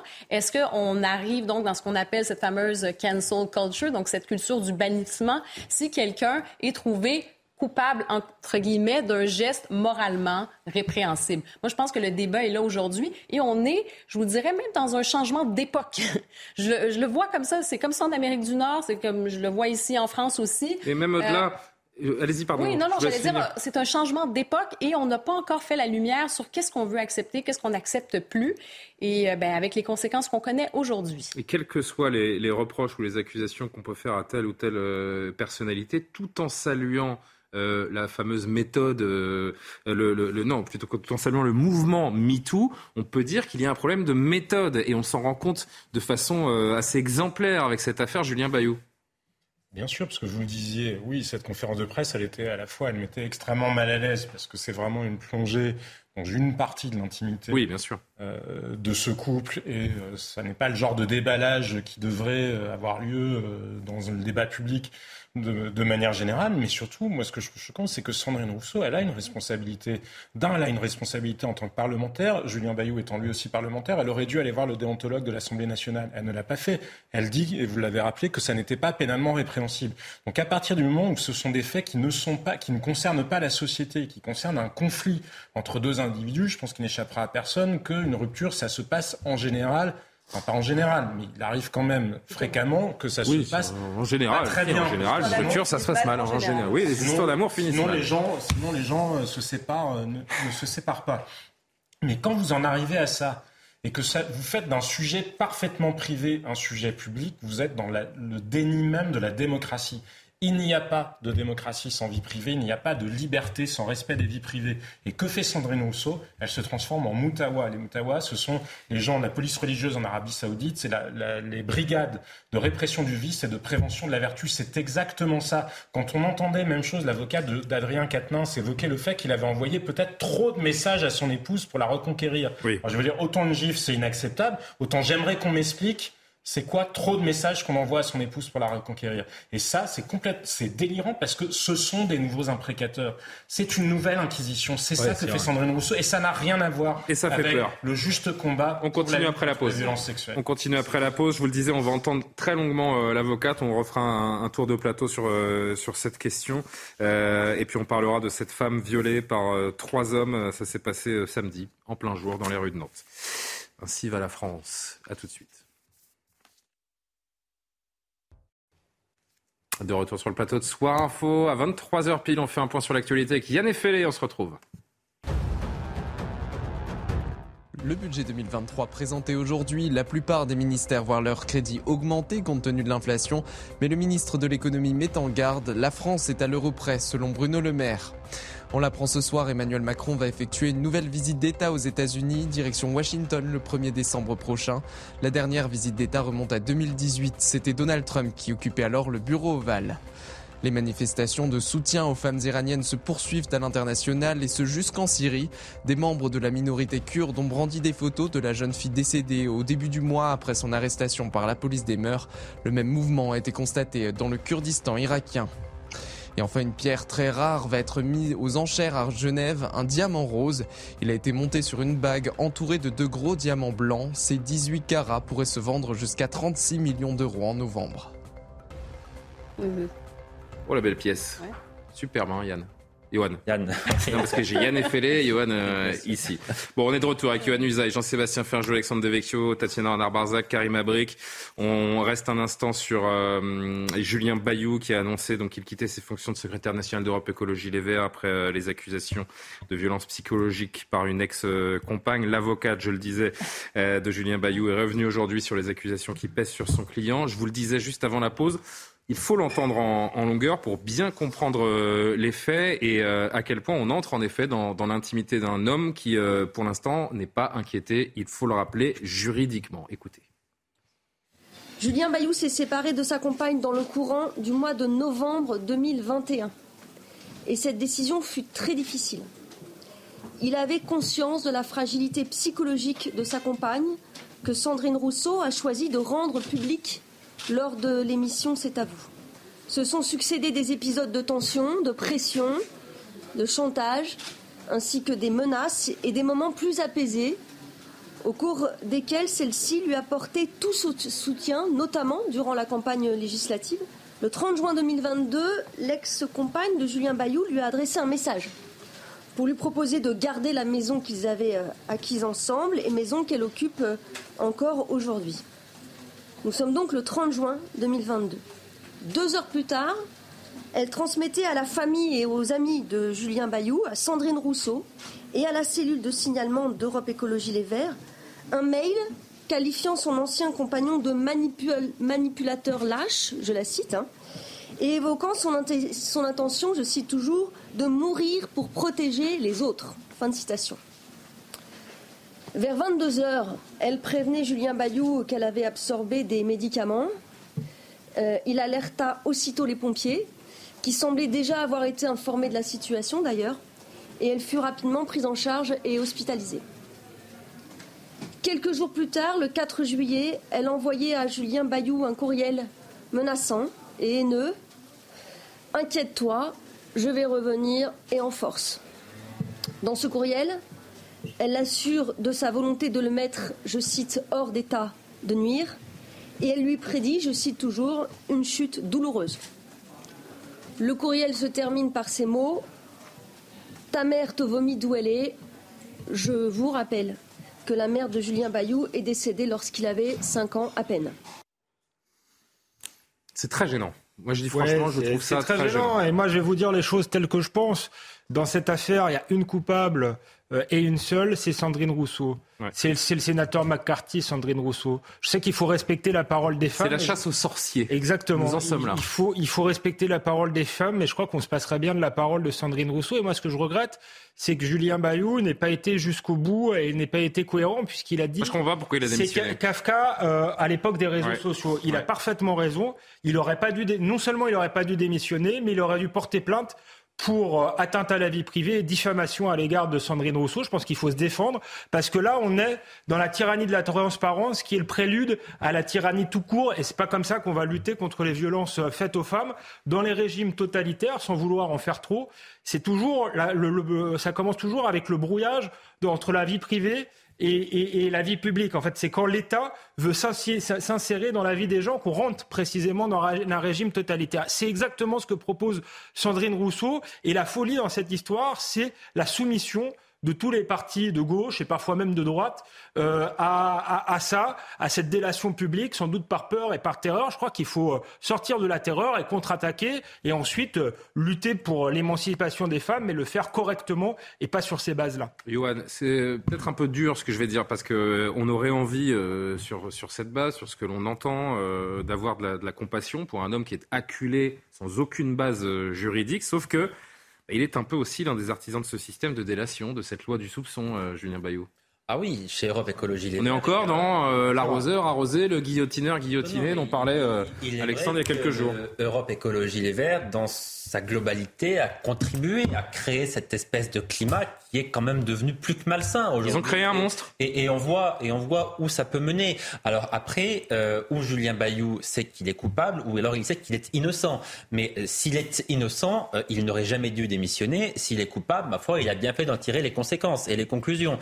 Mais en l'occurrence, il dit plutôt qu'il est innocent si on entend son avocate. Donc la question, la question de sa démission, moi, m'interroge beaucoup parce que c'est c'est finalement faire fi de l'état de droit parce que là, il y a une inversion du droit qui est totale. Qu'est-ce qu'on fait de la présomption d'innocence? Précisément, il y a une inversion du droit qui est totale. On est passé de la présomption d'innocence à la présomption de culpabilité. Or, dans un état de droit, la présomption d'innocence, c'est quand même le, ciment, un des ciments de cet état de droit, parce que sans, sans présomption d'innocence, les, les, portes sont ouvertes sur tout et pour tout. Vous voyez bien que l'accusation maintenant qui est portée contre Sandrine Rousseau, c'est de dire elle a profité de cela pour euh, tuer un adversaire politique. C'est vrai qu'il y a un congrès d'Europe Écologie Les Verts dans quelques semaines. Sandrine Rousseau est la concurrente de euh, est une concurrente. Elle n'entend pas elle-même s'y présenter, mais en tout cas, elle a son candidat qu'elle mmh. souhaiterait voir l'emporter. Qui est son candidat? S'il est vrai. Elle s'appelle euh, Mélissa euh, Camara. S'il est vrai que Sandrine Rousseau a aussi profité. C'est une autre question, la question de la culpabilité ou de l'innocence de Julien Bayou. Bon, mais si Sandrine Rousseau, elle, a profité sciemment de ces circonstances pour en tirer un bénéfice politique, elle qui se veut à la pointe, en première ligne dans la lutte contre les violences faites aux femmes, si elle a politiquement profité de cela, elle devra, me semble-t-il, rendre des comptes et euh, la question de sa légitimité politique est même posée, me semble-t-il. Tatiana Barzac, je vous donne la parole dans une seconde. Écoutez juste l'avocate une dernière fois de Julien Bayou sur Sandrine Rousseau, justement, et cette dénonciation. La seule chose que Julien Bayou sait de Sandrine Rousseau, c'est j'ai mené ma petite enquête, j'ai mené mon enquête et il n'y a rien d'illégal. Donc vous êtes renseigné, quand elle le renseigne, voilà ce qu'elle lui dit, c'est tout. nous ne savons rien de plus strictement rien. Mais Sandrine Rousseau a mené son enquête, enfin vous vous rendez compte non, mais, mais est-ce qu'elle est On connaît des gens qui ont été jetés en pâture. Mais non mais c'est incroyable. Et c'est dangereux, c'est dangereux et ça fait peur. On connaît des gens qui ont été jetés en pâture. Il faut des années parfois pour qu'une procédure vous, vous innocente, si vous êtes innocent euh, évidemment. Mais le mal est fait. Je veux dire que Julien Bayou, euh, si jamais il est innocenté, encore une fois, il est jeté dans la gueule, euh, dans, je ne sais plus comment on dit. En tout cas, il est jeté en pâture, pardonnez-moi. Bon, euh, plusieurs choses pour répondre à tout ce qui a été dit. À, mon sens, d'abord, je pense que c'est une erreur de considérer que ce parti a créé un monstre. Je pense que ce parti est fait justement de militantes féministes qui sont parmi la base militante et parmi aussi d'ailleurs les élus, hein, puisque Sandrine Rousseau en fait partie, mais d'autres femmes du parti en font partie. Et donc, comme la France insoumise, les écologistes sont un parti euh, très, très très, euh, très proche euh, des féministes. C'est, leur, c'est une partie de leur lectorat aussi. Donc, en cela, si vous voulez, c'est pas un monstre. C'est-à-dire que ça, ils font partie, elles font partie intégrante de ce parti. Féministe. Ça, non, non, pas, oui, pas des du féminisme. si on commence à distinguer, voilà. Euh, il y a féminisme et féminisme. Quand on voit ce qui se passe en Iran aujourd'hui et quand on voit certaines néo-féministes en France, on se peut dire qu'il y a, oui, il y a plusieurs féminismes. Il y a plusieurs féministes parce que quand on voit, je vais revenir quand même à la genèse de cette histoire, quand on voit le jour où, il me semble, c'était mardi dernier, donc Sandrine Rousseau va sur un plateau et on la questionne en lui demandant qu'est-ce que vous pensez, ça vient de sortir, Qu'est-ce qui s'est passé en fait? Sur les réseaux sociaux Une campagne a été orchestrée par des féministes en disant voilà, la cellule a été saisie en juin, donc il y a plusieurs mois, nous n'avons toujours pas de nouvelles de, ce qui se passe de cette affaire. Euh, comment ça se fait? Et en fait, c'est quand même une campagne qui a été orchestrée par des féministes sur le réseau Twitter et qui ont mené à tout cela. Je ne sais pas dans quelle mesure Sandrine Rousseau euh, était voilà derrière ça, etc. Peu importe, c'est pas du tout mon propos. Hein. Ce que je veux dire, c'est que ces réseaux féministes sont extrêmement puissants. Elles ont raison de se battre pour les droits des femmes, mais je pense que parfois la méthode dessert les droits des femmes parce que jeter en pâture un homme public ou un homme quel qu'il soit sans lui permettre de se défendre, et c'est bien ça le souci. Je reviens pardon sur mon propos initial, mais cette cellule Euh, l'avocate Marie Dosé de Julien Bayou l'expliquait lors de cette conférence. À plusieurs reprises, ils ont demandé à être entendus par cette cellule qui n'a pas entendu Julien Bayou, qui n'a pas donné accès à Julien Bayou aux propos lui a voulu s'exprimer. lui reprochait. Donc il ne savait même pas contre quoi se défendre. Donc ça, c'est une vraie question. Et donc j'en viens à mon troisième propos, qui est de considérer qu'il faut un cadre national. Je lisais avec intérêt ce week-end Fabien Roussel, qui fait aussi partie de la gauche, qui demandait à ce qu'il y ait une harmonisation de tout cela, parce qu'on voit aussi d'ailleurs les défaillances. Regardez l'affaire Katnins, c'est quand même fou. Ou même c'est quand même fou que ça soit Clémentine Autain et Mathilde Panot qui reçoivent dans un café Tahabouafs en disant voilà, ça fait plus de 2000 ans que les femmes se taisent, maintenant c'est elle de parler. Euh, voilà, c'est un parti pris politique, donc il faut que tu te mettes en retrait. Mais ni, ni Clémentine Autain ni Mathilde Panot ne seront non plus des procureurs comme Sandrine Rousseau. Donc il faut qu'il y ait des instances qui permettent d'avoir des procédures transparentes pas partisane, pas partisane. Ça s'appelle la France. Vous avez connaissance de fait, vous faites un signalement au procureur, vous portez plainte. Enfin, je veux dire, c'est quand même assez simple. Hein, mais, mais dernière chose, pardon. Il faut quand même saluer, pardon, personne ne le dit il y a quand même des partis qui se sont dotés de ces outils-là quand d'autres n'ont absolument pas. Oui, enfin, on voit ce qu'ils en font, pardon. Bah, euh, on voit quand on voit ce qu'ils en font, ils vont peut-être pas en avoir. Quoi. Pas du tout. Il y a un moment, il y a une justice dans ce pays. aux victimes de pouvoir s'exprimer quelle qu'elle soit, et voilà, malheureusement avec certaines conséquences parfois. Mais, se substituer à la justice, c'est ça, j'ai du mal à le comprendre. Oui, Karima. Euh, deux derniers mots avec Alexandre pour finir. Cette façon de faire, elle est inscrite dans ce logiciel, dans ce nouveau logiciel, dans les partis d'extrême gauche. Donc, on a beau parler, dire, oui, il y a ce genre de cellules, ça ne fonctionne pas, c'est partout pareil. ça fait partie du logiciel. Et le fait que ce soit, par exemple, des gestes qui seraient euh, répréhensibles dans la loi, on s'en fout. C'est pas ça qui est important. Euh, on parle de la parole. Donc, si moindrement il y a une dénonciation sur n'importe quoi, sur un geste, eh ben, c'est suffisant pour décider de démettre quelqu'un de ses fonctions. Pardon. Non, non, mais c'est ce que j'allais dire. Donc finalement, euh, il faut, ben, je ne dis pas qu'il faut accepter, mais c'est la nouvelle réalité. Euh, c'est la nouvelle réalité dans ces partis, tout simplement. Alexandre, pour terminer, euh, on ne connaît évidemment pas l'issue de, de, cette affaire, mais quand quelqu'un est accusé sans aucune procédure judiciaire, est-ce qu'on peut se dire que dans le cas éventuellement où il serait finalement innocent, il faudrait faire en sorte, pour que les gens ne soient pas salis durablement, que les noms ne soient pas jetés en pâture avant qu'il y ait une mise en examen, par exemple. Il faut arrêter, Il faut arrêter ce, ce grand déballage. Je pense qu'il euh, y a une responsabilité journalistique euh, aussi, mais il faut arrêter de, de donner la parole comme ça à Sandrine Rousseau. Et moi, je pense qu'il euh, devrait faire un aggiornamento, ces partis-là. Effectivement, moi, je crois qu'ils ont créé un monstre. Et maintenant, il faut faire un aggiornamento. Parce que si euh, on part sur ces bases-là, c'est toute la démocratie euh, qui est en danger. Il me semble, comme je suis pas d'accord avec Tatiana, je pense vraiment qu'ils ont créé un, un monstre. Parce qu'à ma connaissance, jusqu'ici, Sandrine Rousseau n'a pas dit un mot sur euh, les femmes iraniennes qui se révoltent. Elle n'a pas dit un mot sur la jeune fille qui s'est fait violer, dont on va parler tout à l'heure. Donc, je ne crois pas qu'elle défend vraiment les femmes. J'ai l'impression plutôt qu'elle se sert de la cause du féminisme comme d'un marchepied ou pour une conduire des vengeances personnelles. Euh, donc elle n'honore en rien euh, le, féminisme. Donc c'est vraiment un monstre qui a été créé et c'est pas seulement une mauvaise manière de faire. et je pense qu'il faut faire confiance à la justice et pas créer ce genre de choses. pas le féminisme. Encore une fois, ça n'est qu'un féminisme. Oui, mais bien sûr. L'objet principal n'est malheureusement pas. Dans si on veut voir ce qu'est le vrai féminisme, il faut aller en Iran aujourd'hui. Mais, pas, seulement, il y a des vrais combats féministes. Euh, oui, bien sûr. par le fait de pouvoir être entendu quand on va porter plainte. Parce que malheureusement, quand vous avez, vous au commissariat, mhm. dans un certain nombre de cas, on vous dissuade de porter plainte. Et c'est une main courante. Mais ce que je voulais vous dire, c'est ce féminisme-là, c'est un projet idéologique de destruction du patriarcat. Sandrine Rousseau, je pense qu'elle se fiche, mais éperdument, bah malheureusement, de la compagne de Julien Bayou, comme euh, d'autres. Euh, jeunes femmes qui se plaignent de violence. Ce qui l'intéresse, c'est de détruire la figure de l'homme blanc. Parce que Sandrine Rousseau, on n'entend bizarrement jamais non plus sur les cas de violence qui existent, d'excision forcée, de mariage forcé, qui existent malheureusement en France aussi. Donc, j'allais dire, on confond le déballage comme ça et on peut aussi instrumentaliser certains journalistes et on confond donc ce déballage avec, par exemple, quand il y a eu des grandes enquêtes euh, dans le New York Times, ce qui avait été fait sur Weinstein, donc des enquêtes quand même, euh, des euh, commentaires, des, déclarations. Donc, il y avait vraiment des recherches poussées à simplement un déballage et il n'y a pas de preuve, il n'y a rien. On déballe quelque chose comme ça et quelqu'un, donc sa tête tombe. Il y a quand même une distinction à faire entre les deux. Alexandre Devecchio l'évoquait il y a un instant, cette femme de 40 ans qui a été euh, violée par trois hommes sur euh, l'île de Nantes. C'est passé euh, tôt samedi matin. Les trois hommes de nationalité soudanaise ont été interpellés sur les lieux. Une information judiciaire a été ouverte par le parquet. Le chef notamment de viol, agression sexuelle commis avec plusieurs circonstances aggravantes, puisqu'en effet, il leur a reproché des faits de viol en réunion et en état d'ivresse manifeste, a détaillé le procureur de la République de Nantes. Les détails de cette affaire avec Aminata Démé et Michael Chaillot. C'est dans le quartier de l'île de Nantes que le drame a eu lieu. Une femme de 40 ans a été violée en se rendant chez une amie peu avant 6 heures ce samedi. Selon le récit de la victime, deux hommes alcoolisés la suivent, tentent de lui voler ses affaires, la frappent violemment au visage, puis la violent à plusieurs reprises. Le procureur de la République de Nantes a donné des détails sur les auteurs des faits. Il y en a un mineur âgé de 17 ans euh, qui euh, est en situation régulière sur le territoire national puisqu'il bénéficie du statut de euh, protection subsidiaire.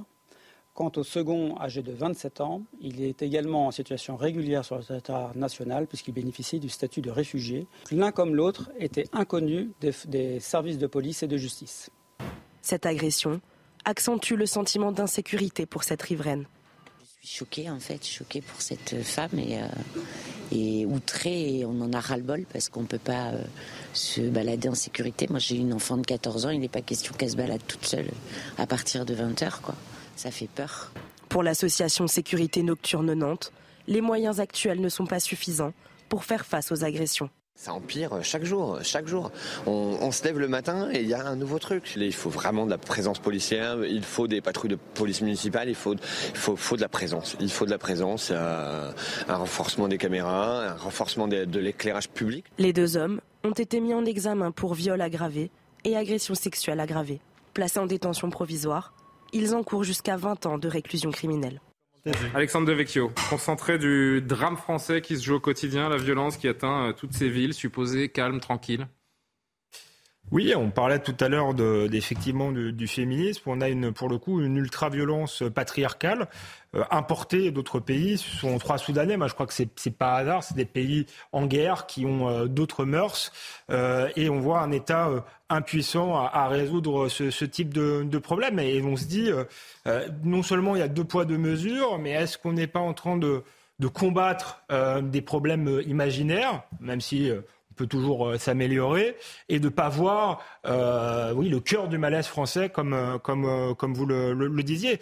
Et je pense que que voilà jean bien Xavier Ferjou disait tout à l'heure que chez un certain féministe il y avait la volonté de mettre à bas le, le mal blanc occidental. D'ailleurs c'est leur vocabulaire.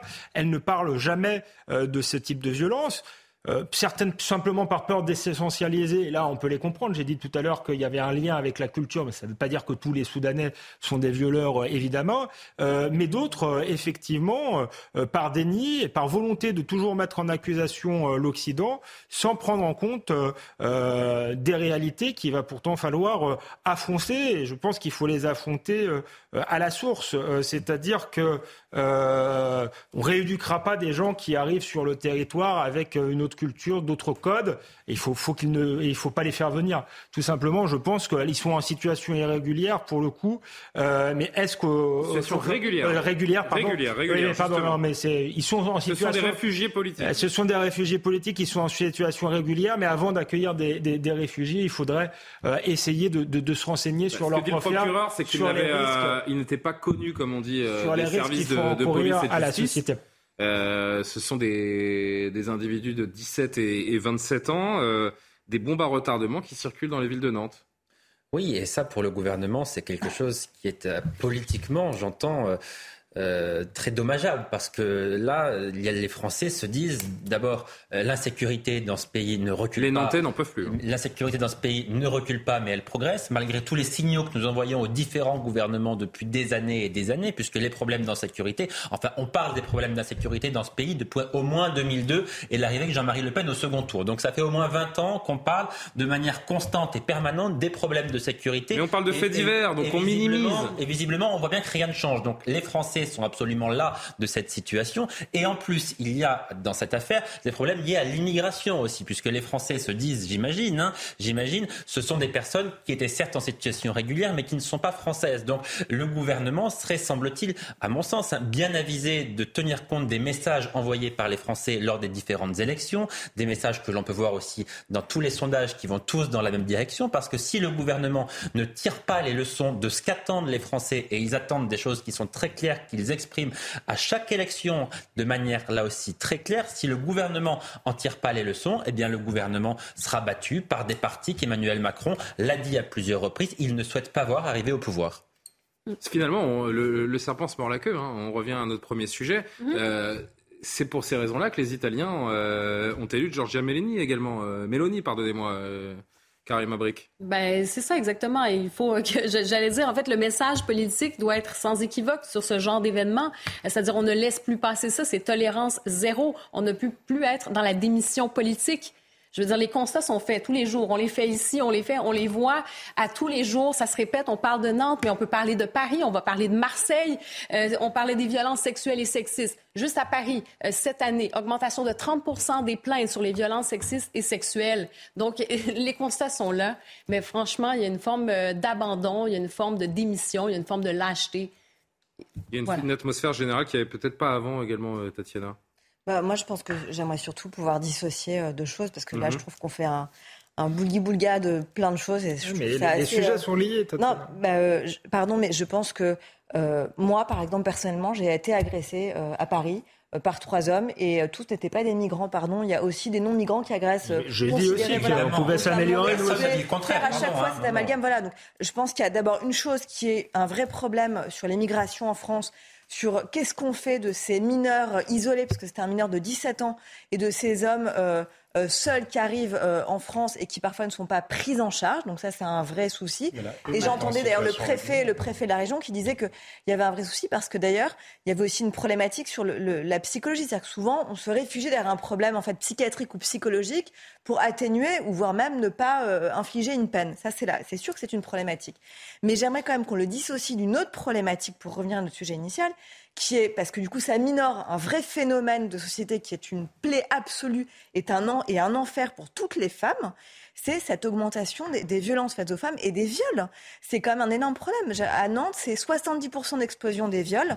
Alors c'est à, peu près conforme à la moyenne nationale. Là, on parle, on parle d'un viol et, effectivement, bien sûr, de violences faites aux femmes. On parle d'abord d'un viol. Mais c'est une délinquance, une violence globale qui est en augmentation, notamment dans cette ville de Nantes. Mais, on parle d'abord d'un viol. Voilà, les femmes violées. Et aujourd'hui, le nombre de femmes qui, quand elles rentrent chez elles, ont peur, regardent derrière elles parce qu'il y a ce risque de se faire violer violée dans la rue, en bas de chez soi, en plein centre-ville, que ce soit à Nantes ou à Paris, ça pose un vrai problème sur la sécurité des femmes, au-delà de vos problèmes d'immigration, etc. Et ensuite, il y a en effet une question, bien sûr, mais tout associé. Non, mais l'immigration est surreprésentée dans les prisons. C'est Gérald Darmanin qui l'a dit. Donc il y a un lien entre les deux. si vous voulez faire baisser les, si vous voulez faire baisser les viols, il faut aussi arrêter d'accueillir des gens à problème qui ont des mœurs. J'ai commencé par ça, en disant il y a un problème sur la façon dont on accueille des bah mineurs isolés ou des donc on mélange pas les sujets. Non, c'est pas ça. C'est que je dis que vous commencez d'emblée par ça, mais constatons déjà qu'il y a un problème en fait de violence faite aux femmes dans ce pays, que ce soit par des inconnus dans la rue ou par des hommes politiques. Il y a un souci aujourd'hui. Mais là, à Nantes, Tatiana... et pas forcément toujours que par des migrants. Mais à, Nantes, beaucoup de témoignages et, les chiffres vont dans le même, sens. Mais tous les reportages, tous les journalistes qui vont dans le centre-ville constatent la même chose. Ceux qui posent problème dans le centre-ville de Nantes, ce sont principalement des mineurs isolés. Si vous enlevez ces mineurs isolés, alors j'entends où il faut bien s'en occuper, il y a une prise en charge. faut pas les accueillir. Bien sûr, il y a une mais en tout cas, il faut les traiter parce que si on les accueille, si on veut pas le voir, eh bien, ça donne ce genre de situation. C'est par ce par quoi j'ai commencé, Yoann. Alors, on marque une pause. Dernière pause. On va poursuivre encore quelques instants la, discussion. Si on a le temps également, on parlera de cette réforme des retraites parce que la, semaine s'annonce décisive pour le gouvernement. Vous êtes fumeur?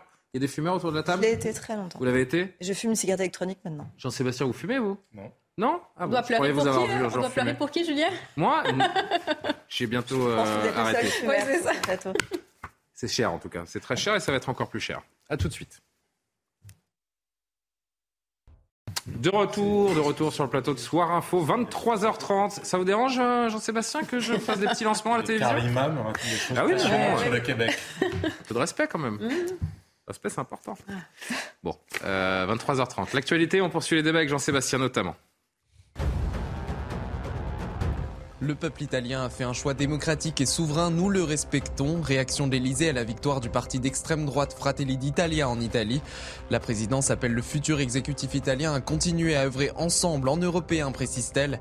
Réaction également de la Russie, le Kremlin se dit ouvert à des relations constructives avec Rome et appelle à dépasser le courant dominant de haine. Le plafonnement des indemnités en cas de licenciement abusif viole la charte sociale européenne selon le Comité européen des droits sociaux du Conseil de l'Europe.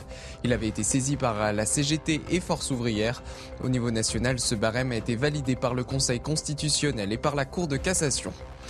L'impact est prévu à 1h14 du matin. Un vaisseau de la NASA va être projeté sur un astéroïde, sur un couple d'astéroïdes même, pour en dévier la trajectoire. Une mission inédite qui a pour but d'apprendre à protéger l'humanité d'une éventuelle menace future. Jean-Sébastien, je reçois un message de ma maman qui me dit que je suis dur avec vous. Je vous présente mes excuses, cher Jean-Sébastien. Euh, toujours avec Jean-Sébastien, et ben, le, message passe en direct. Yohann Usaï, Alexandre Devecchio, Tatiana Renard-Barzac, Karim Abrik également présents euh, avec nous. On reste sur cette affaire de cette dame de 40 ans qui a été violée par trois hommes sur l'île de Nantes samedi matin. Trois hommes de nationalité soudanaise qui ont été interpellés. Information judiciaire euh, ouverte. On parle de cette insécurité, insécurité pardonnez-moi, Alexandre Devecchio. Nantes c'est vraiment euh, le cas emblématique de ce, de ce changement de société. En tout cas, c'est l'impression que cela nous fait. Il y a encore dix ans, c'était dans tous les sondages des magazines, notamment du Figaro, les sondages hebdomadaires. Vous savez, ces sondages dans les hebdomadaires, pardon, qui nous rappelaient à quel point il faisait bon vivre euh, dans une ville comme euh, Nantes. Que s'est-il passé? Plusieurs, plusieurs choses, je pense. Je pense qu'à un moment donné, le, pour le coup, la question, euh, désolé de revenir à cette question, c'est pas qu'elle est obsessionnelle, mais que c'est, une réalité. Euh, la question de l'immigration était cantonnée aux, aux villes de, de, régions parisiennes. Aujourd'hui, on voit que euh, elle se pose aussi dans de nombreuses villes de, villes moyennes et petites villes. Je pense que les politiques de gauche et notamment les politiques écolo de piétonisation qui partaient de, de, bonnes intentions ont importé des violences qui étaient autrefois cantonnées dans les cités au centre-ville parce que euh, les délinquants, euh, au lieu de se poser euh, dans leur cage d'escalier, dans des villes piétonnes, viennent se poser dans le centre-ville et investir les centres-villes. Et ça explique aussi l'explosion des violences là où on ne les voyait pas autrefois. Mais la, principale explication, c'est aussi l'évolution négative de, la France sur la question de, de l'insécurité. C'est pas nouveau, c'est depuis 2002. Talon d'Achille d'Emmanuel Macron d'Emmanuel Macron et de ses prédécesseurs. Hein, mais, en tout cas, il y a un constat d'échec. mais depuis 2002, on a ce problème d'insécurité structurelle qui, depuis, n'a fait en réalité euh, qu'augmenter et surtout se propager là où il était circonscrit euh, à certains territoires. Il est maintenant présent sur toute la France avec aussi une augmentation des, flux migratoires qui n'a euh, qui n'a pas cessé. On a l'impression que l'État est totalement euh, impuissant sur cette question-là et que les personnes qui arrivent sur le territoire restent quoi qu'elles aient fait, qu'elles soient en situation irrégulière, qu'elles soient en situation régulière mais aient commis des actes de délinquance. L'État n'est pas capable de réguler ces questions-là et ces questions-là sont effectivement liées euh, à l'explosion de la violence en France. Je voudrais que vous entendiez, Jean-Sébastien Ferjou, vous allez réagir, je voudrais que vous entendiez euh, cet extrait d'interview du maire adjoint à la sécurité de Nantes, interviewé euh, tout à l'heure par Michael Chailloux. Écoutez, parce que franchement, c'est lunaire ce qu'il dit, écoutez-le. La réalité, c'est que les faits de ce type sont plutôt en diminution actuellement à Nantes, au regard de ce qui s'était passé euh, dans les dernières années, où effectivement nous avons connu une augmentation très significative de ce type de, violence, de ce type de faits. Euh, le fait divers, euh, le drame qui s'est passé ce week-end ne doit pas masquer le fait que, notamment grâce au travail conjoint et en coopération que nous menons, tant la police nationale qu'avec la justice. Euh, nous arrivons notamment sur ce secteur du hangar à qui est particulièrement sensible à avoir une amélioration réelle actuellement. Comment voulez-vous avancer avec ce type de discours? C'est ce qui s'appelle être dans le déni total, Jean-Sébastien. Je pense que les Nantais qui écoutent ce monsieur se disent mais qu'est-ce qu'il nous raconte? On a ces dames qui témoignent dans le reportage qui nous disent je ne veux plus sortir, je ne veux plus que ma fille de 14 ans aille dans la rue le soir. Et vous avez un adjoint au maire qui vous dit tout va bien, c'est un cas exceptionnel ce qui vient de se passer. Surtout, ça s'inscrit dans un historique. Historiquement, la ville de Nantes, Jean-Marc Ayrault, déjà, qui en a été le maire pendant longtemps avant de passer la main à Johanna Roland, refusait les caméras de vidéosurveillance parce qu'il y avait tout un discours théorique sur, justement, une forme d'aveuglement sur, sur l'insécurité. Après, il y a deux thématiques différentes. Il y a l'ordre public et il y a les violences sexuelles. Parce qu'on parle de l'augmentation des violences sexuelles. Elles sont aussi liées à une, au fait que les femmes déclarent plus qu'auparavant. Oui. Euh, et notamment les violences dans, dans, des cadres privés, dans des cadres familiaux ou dans un environnement de gens que vous connaissez. C'est pour ça que je pense qu'il ne faut pas mélanger les deux thématiques. Maintenant, à Nantes, on le voit, la situation de sécurité s'est très nettement dégradée. Les commerçants euh, le disent, il y a des collectifs, hein. il y a des gens... Comment il peut dire ça, ce monsieur, euh, cet adjoint au maire parce que... Certainement qu'il se base sur des chiffres euh, qu'il a et... Mais heureusement, d'ailleurs, les faits... montrent que certaines catégories de violence, etc., ont, baissé, ce qui lui permet de dire ça. toujours prendre, et c'est ce que fait le ministère de l'Intérieur de manière assez Bien sûr. Vous prenez les catégories qui vous arrangent. Par exemple, le ministère de l'Intérieur, quand il y a trop de cambriolage, il va oublier les... ou alors rajouter les locaux commerciaux, ou etc. Enfin, vous jouez avec les catégories, mmh. en réalité, et c'est souvent ce qui se passe pour les pouvoirs exécutifs, que ce soit une mairie ou que ce soit un gouvernement. Et pour les habitants, c'est insupportable à, entendre ce discours. À Nantes, effectivement, Nantes qui était une ville relativement paisible il y a une, il y a une vingtaine d'années, il y a mmh. eu un double phénomène. Nantes a voulu accueillir beaucoup de migrants d'une part. Alors, on peut avoir une envie d'intégrer les migrants, de traiter le, sujet des Mais dans ce cas-là, il faut que la mairie se montre à la hauteur et s'en donne les moyens. Vous ne pouvez pas juste dire bah, les habitants, finalement, sont la variable d'ajustement au nom d'une cause, euh, en quelque sorte, idéologique. Et puis l'autre phénomène, c'est, on en parlait tout à l'heure, les antifas. À Nantes, il y a eu la ZAD, il y a eu ce double phénomène-là qui fait que c'est devenu quand même globalement une zone de non-droit. Enfin, une zone de non-droit, évidemment, c'est pas c'est pas euh, les banlieues sud de Chicago non plus. Hmm. Mais à l'échelle française, c'est devenu effectivement une ville où il ne fait plus bon vivre malheureusement. Qu'est-ce qui va se passer si on ne fait rien? On va avoir des, des quartiers fantômes euh, au cœur de centre-ville comme celle de comme celui de Nantes? Euh, l'adjoint PS à la mairie de Nantes ne dit pas que tout va bien, il dit ça va mieux. Alors effectivement, si ça va moins mal. Faux. c'est faux. effectivement, si hier ça allait très très mal et qu'aujourd'hui ça va très mal, il y a une petite amélioration. Hmm. Hmm. Néanmoins, c'est avec tenir ce genre de discours, on se dit comment voulez-vous que cette personne qui est en responsabilité à Nantes règle les problèmes si elle n'est pas capable d'abord de poser le bon diagnostic et de mettre des mots forts, en tout cas plus forts que ceux qu'il a prononcés, sur le mal qui est en train de ronger le centre-ville de Nantes. Néanmoins, on peut s'interroger quand même, puisque je vous rappelle que la maire de Nantes a été non seulement élue, mais elle a été réélue. Donc si elle a été réélue, finalement, ces cris nantais peut-être se sont accommodés de cette situation. Pour quelle raison Je n'en sais pas. Ils aller voter. Hein, euh, non, mais d'accord, mais, pour quelle raison les Nantais ont-ils réélu la maire de Nantes si le centre-ville de Nantes est effectivement livré à un tas d'agresseurs et de trafic C'est quand même une question à se poser. Vous avez raison. Mm. Euh, revenons un instant sur l'autre volet de, cette agression. juste pour oui. un mot, on l'a vu aux États-Unis, hein, c'est pas compliqué. Au bout d'un moment, ça a des conséquences sociologiques. C'est-à-dire que les gens qui ont les moyens de déménager vont ailleurs. Et à Nantes, ils habitent en l'occurrence souvent dans toute la grande périphérie de Nantes parce qu'il y a beaucoup de zones résidentielles autour de Nantes. Mais ça s'est passé dans les villes américaines. On ne peut pas juste poser la question en ces termes-là. Parce que oui, ceux qui peuvent partir finissent par partir. quel que soit son statut social, personne ne s'accommode de l'insécurité. Pardon, qu'on soit riche, pauvre, euh, catégorie sociale supérieure. C'est un petit peu plus vivable quand vous êtes riche puisque vous pouvez euh, que le 19e ou le 20e arrondissement, le Jardin des Halles, ça n'empêche pas que c'est dans, les, dans ces quartiers-là qu'on vote le plus pour la France insoumise. Donc votre théorie, pardon, elle ne juste euh, un, mot, moi, ce qui est frappant sur l'adjoint, là, c'est qu'il n'y a aucune solution de proposer. Enfin, le rôle des politiques, il pourrait dire bon, le diagnostic, le, diagnostic est moins catastrophique qu'on pourrait le croire, mais on va faire ça, ça, ça. Là, il y a rien.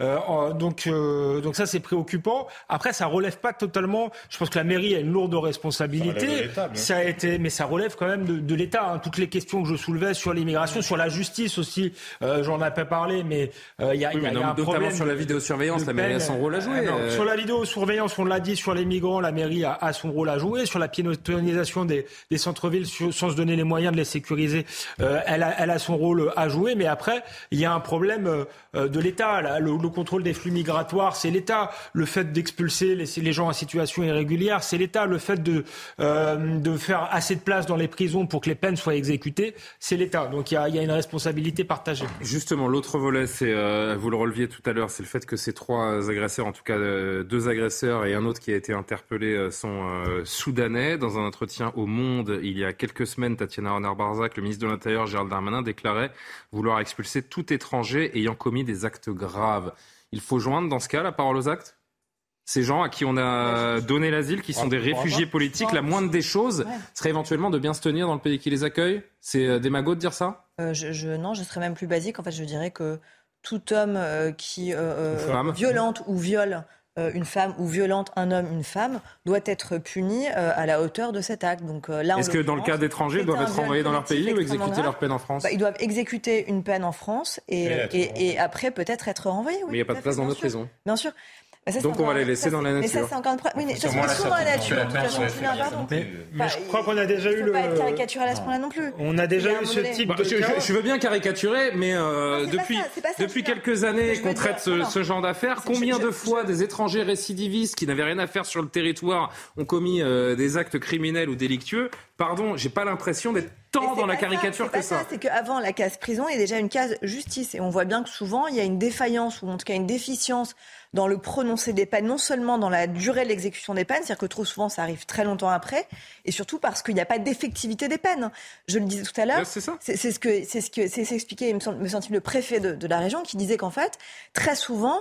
Mais le manque d'effectivité des peines est lié au manque de places de prison également, parce qu'on fait un on fait un roulement. Mais, euh, après, il y a, évidemment le, le, problème de la peine, le problème, le problème de la prison. Mais, mais c'est courte peine. Et par ailleurs, qu'est-ce qu'on en fait quand ils euh. sortent de prison Si on les expulse pas, comment on fait aussi pour les réinsérer, les réintégrer et faire en sorte qu'ils ne nuisent plus à la société? C'est aussi une vraie question. Ça me fait penser à ce tweet euh, de Caroline Dehaas. Je ne sais pas si vous l'avez vu passer euh, il y a quelques heures avec Loubna Daoudi. On peut, on peut vous l'afficher en, en régie sur les prisons. Plus on construit, plus on enferme. La construction de prisons ne permet jamais de lutter contre la surpopulation carcérale. Et elle conclut, en fait, il faut abolir les prisons toutes partout. Alors ça, mais mais qu'est-ce que ça veut dire, Là encore, on, va dire ça aux habitants de Nantes. On va dire ça aux habitants de Nantes. Ce sont des gens qui sont. Ah oui, oui, oui. Ce sont. Non, mais je, pense non, mais ce sont des gens qui sont totalement déconnectés de la. Oui, mais il est extrêmement fâcheux parce que euh, euh, considérer, c'est ce qu'on disait tout à l'heure, considérer que la case prison est nécessaire, mais par contre, il faut aussi penser l'après. propose, cette dame Il faut penser l'après, c'est-à-dire comment on arrive à réinsérer. Donc comment on fait pour préparer la sortie en société de la personne qui a été incarcérée pour que ça ne devienne pas une bombe humaine, soit parce que c'est un violeur en série, soit parce que. Qu'est-ce qu'elle propose Il y a quoi derrière, en fait mais, mais considérer qu'il ne peut pas y avoir de prison, alors comment ça se passe? C'est-à-dire comment on fait C'est ce que j'aimerais lui demander. les personnes qui ont commis des actes très préhensibles euh, puisse considérer qu'en fait, on ne peut pas reproduire cela. Enfin, c'est quand même le béaba du système de ce qu'on apprend à un enfant euh, de 3 ans. Euh, il est puni quand il fait une bêtise. Voilà, on est puni quand on fait une bêtise. À la je rappelle juste un chiffre à nos téléspectateurs, Karima et Jean-Sébastien, pour, pour terminer sur ce sujet. au 1er juin dernier, 71 678 personnes étaient incarcérées en France pour 60 703 places, ce qui équivaut à 118 détenus pour 100 places un vrai sujet. en moyenne dans les prisons françaises. C'est un vrai Bien sujet. sûr. Voilà. Karima Brick. Mais je me méfie aussi, j'allais dire, de cette inversion de la culpabilité, parce qu'il y a aussi un certain discours où on va prendre sur soi, on va dire, ben, si euh, telle ou telle personne dans telle situation viole, ben, c'est peut-être parce qu'on n'accueille pas assez bien, c'est peut-être parce qu'on n'en fait pas assez. Alors cette inversion de culpabilité, je pense que ça fait aussi beaucoup de mal dans la réponse qu'on donne. C'est clair. Jean-Sébastien, dernier mot mais surtout, je pense que ça montre bien. Je vous disais, quand je vous disais tout à l'heure qu'il ne fallait pas parler des, des féministes, mais que ces féministes, ces féministes-là ne sont que une partie des féministes, il y a deux visions de l'homme en quelque sorte. Il y a une vision qui considère que l'homme ne saurait être mauvais, que l'homme à l'état de nature euh, serait bon et que finalement tout le mal vient des constructions sociales. Et c'est exactement ce qu'elles veulent. Elles veulent détruire le patriarcat, le capitalisme, la civilisation occidentale, tout ce qui, selon elles, parce que même chose, Sandrine Rousseau, elle oublie allègrement que souvent ceux qui consomment le plus de viande sont plutôt des des hommes des minorités ethniques, hein, quand vous regardez euh, les chiffres. Mais ça, ça ne rentre pas dans son scope. Ce qui l'intéresse, c'est la destruction de l'homme blanc parce qu'elle considère que le mal, le mal de la société vient de là. il y a une autre vision de l'homme qui considère que le mal fait partie de la nature humaine. Alors ça ne veut pas dire qu'il faille s'y résoudre en disant il n'y a rien à faire, il faut l'accepter. C'est juste de dire de toute façon, il y a une part de mal dans toute société et donc il doit y avoir des systèmes de punition, des systèmes de répression et bien sûr, comme le disait Tatiana, des systèmes de réinsertion. Il nous reste trois minutes. Il nous reste trois minutes. Juste une seconde. Vraiment, alors 10 secondes, dans parce ce que cas, je voudrais qu'on ait ce dernier sujet sur le prix des cigarettes. Dans ce, cas, dans ce cas précis, on s'en fout de la manière dont il va être euh, réintégré dans la société. Il faut que, que, que ces gens-là soient expulsés de France euh, une fois qu'ils sortent de prison, ce qui ne sera pas le cas parce qu'ils ont le statut de ah bah, réfugié politique et que c'est pas possible. Donc, il y a un problème de droit qu'on devrait modifier. annoncé Gérald Darmanin est juste infaisable en fait. Bon, euh, il nous reste 2 minutes 30, un sujet un petit peu plus léger, quoique il va certainement mettre en colère pas mal de, Français. Après le passage de la barre symbolique des 10 euros en 2020, le prix du paquet de tabac est resté relativement stable depuis deux ans, mais euh, le gouvernement a décidé désormais d'indexer le prix du paquet de cigarettes à l'inflation afin de lutter contre le tabagisme. Conséquence, 70 centimes de hausse. Le prix de la cigarette devrait atteindre bientôt 11 euros. Écoutez la Première ministre qui en a parlé aujourd'hui. Alors, je vous confirme que le prix du paquet, il va augmenter comme l'inflation ça serait assez paradoxal, vous voyez, que la hausse des cigarettes soit moins élevée que l'inflation. Ça veut dire que finalement, relativement, le prix baisserait. Compte tenu de l'impact sur la santé du tabac, je pense que ça serait peu compréhensible. Et donc, on a prévu en effet d'indexer le prix du paquet de cigarettes sur l'inflation. Commentaire, Alexandre. J'ai pas bien compris hein, l'argument de l'inflation, parce qu'a priori, les salaires sont pas augmentés. Oui, Donc euh, ça fait toujours plus à payer pour les gens qui achètent des cigarettes. Politiquement, je ne sais pas si c'est faisable, mais s'il faut indexer quelque chose sur l'inflation, c'est plutôt les, les, salaires à éviter d'augmenter euh, ce, qui, ce qui n'augmente pas, euh, je pense. Moi, ça m'agace un peu que la seule solution qui soit donnée en matière de... malhonnête intellectuellement, c'est dit. Effectivement, c'est malhonnête intellectuellement. Et ensuite, l'idée qu'il faudrait toujours taxer plus les Français, je trouve que c'est une mauvaise idée. En soi, on voit bien que là, l'État cherche de l'argent à tout prix et il va s'en prendre aux, tabagistes qui sont par ailleurs souvent des gens venant des, des classes populaires. Donc je veux bien que ce soit un. c'est une mesure antisociale. C'est une mesure antisociale. Après, je veux bien que ce soit Parce que ceux qui ont de, l'argent bah, vont pouvoir continuer de fumer. 70 centimes, ils s'en fichent. En revanche, ceux qui, euh, qui ont des fins de mois compliquées. je suis même pas sûr qu'ils arrêtent. Hein. Parce que quand vous êtes fumeur, que c'est une addiction, il y a un moment, c'est vous, vous reniez sur d'autres choses, vous reniez sur l'alimentation, et c'est encore pire. C'est antisocial. mais c'est pire que ça, c'est que les gens qui n'ont pas d'argent, du coup, vont fumer des cigarettes de contrebande. Les cigarettes de contrebande sont bien plus dangereuses. Vous avez raison.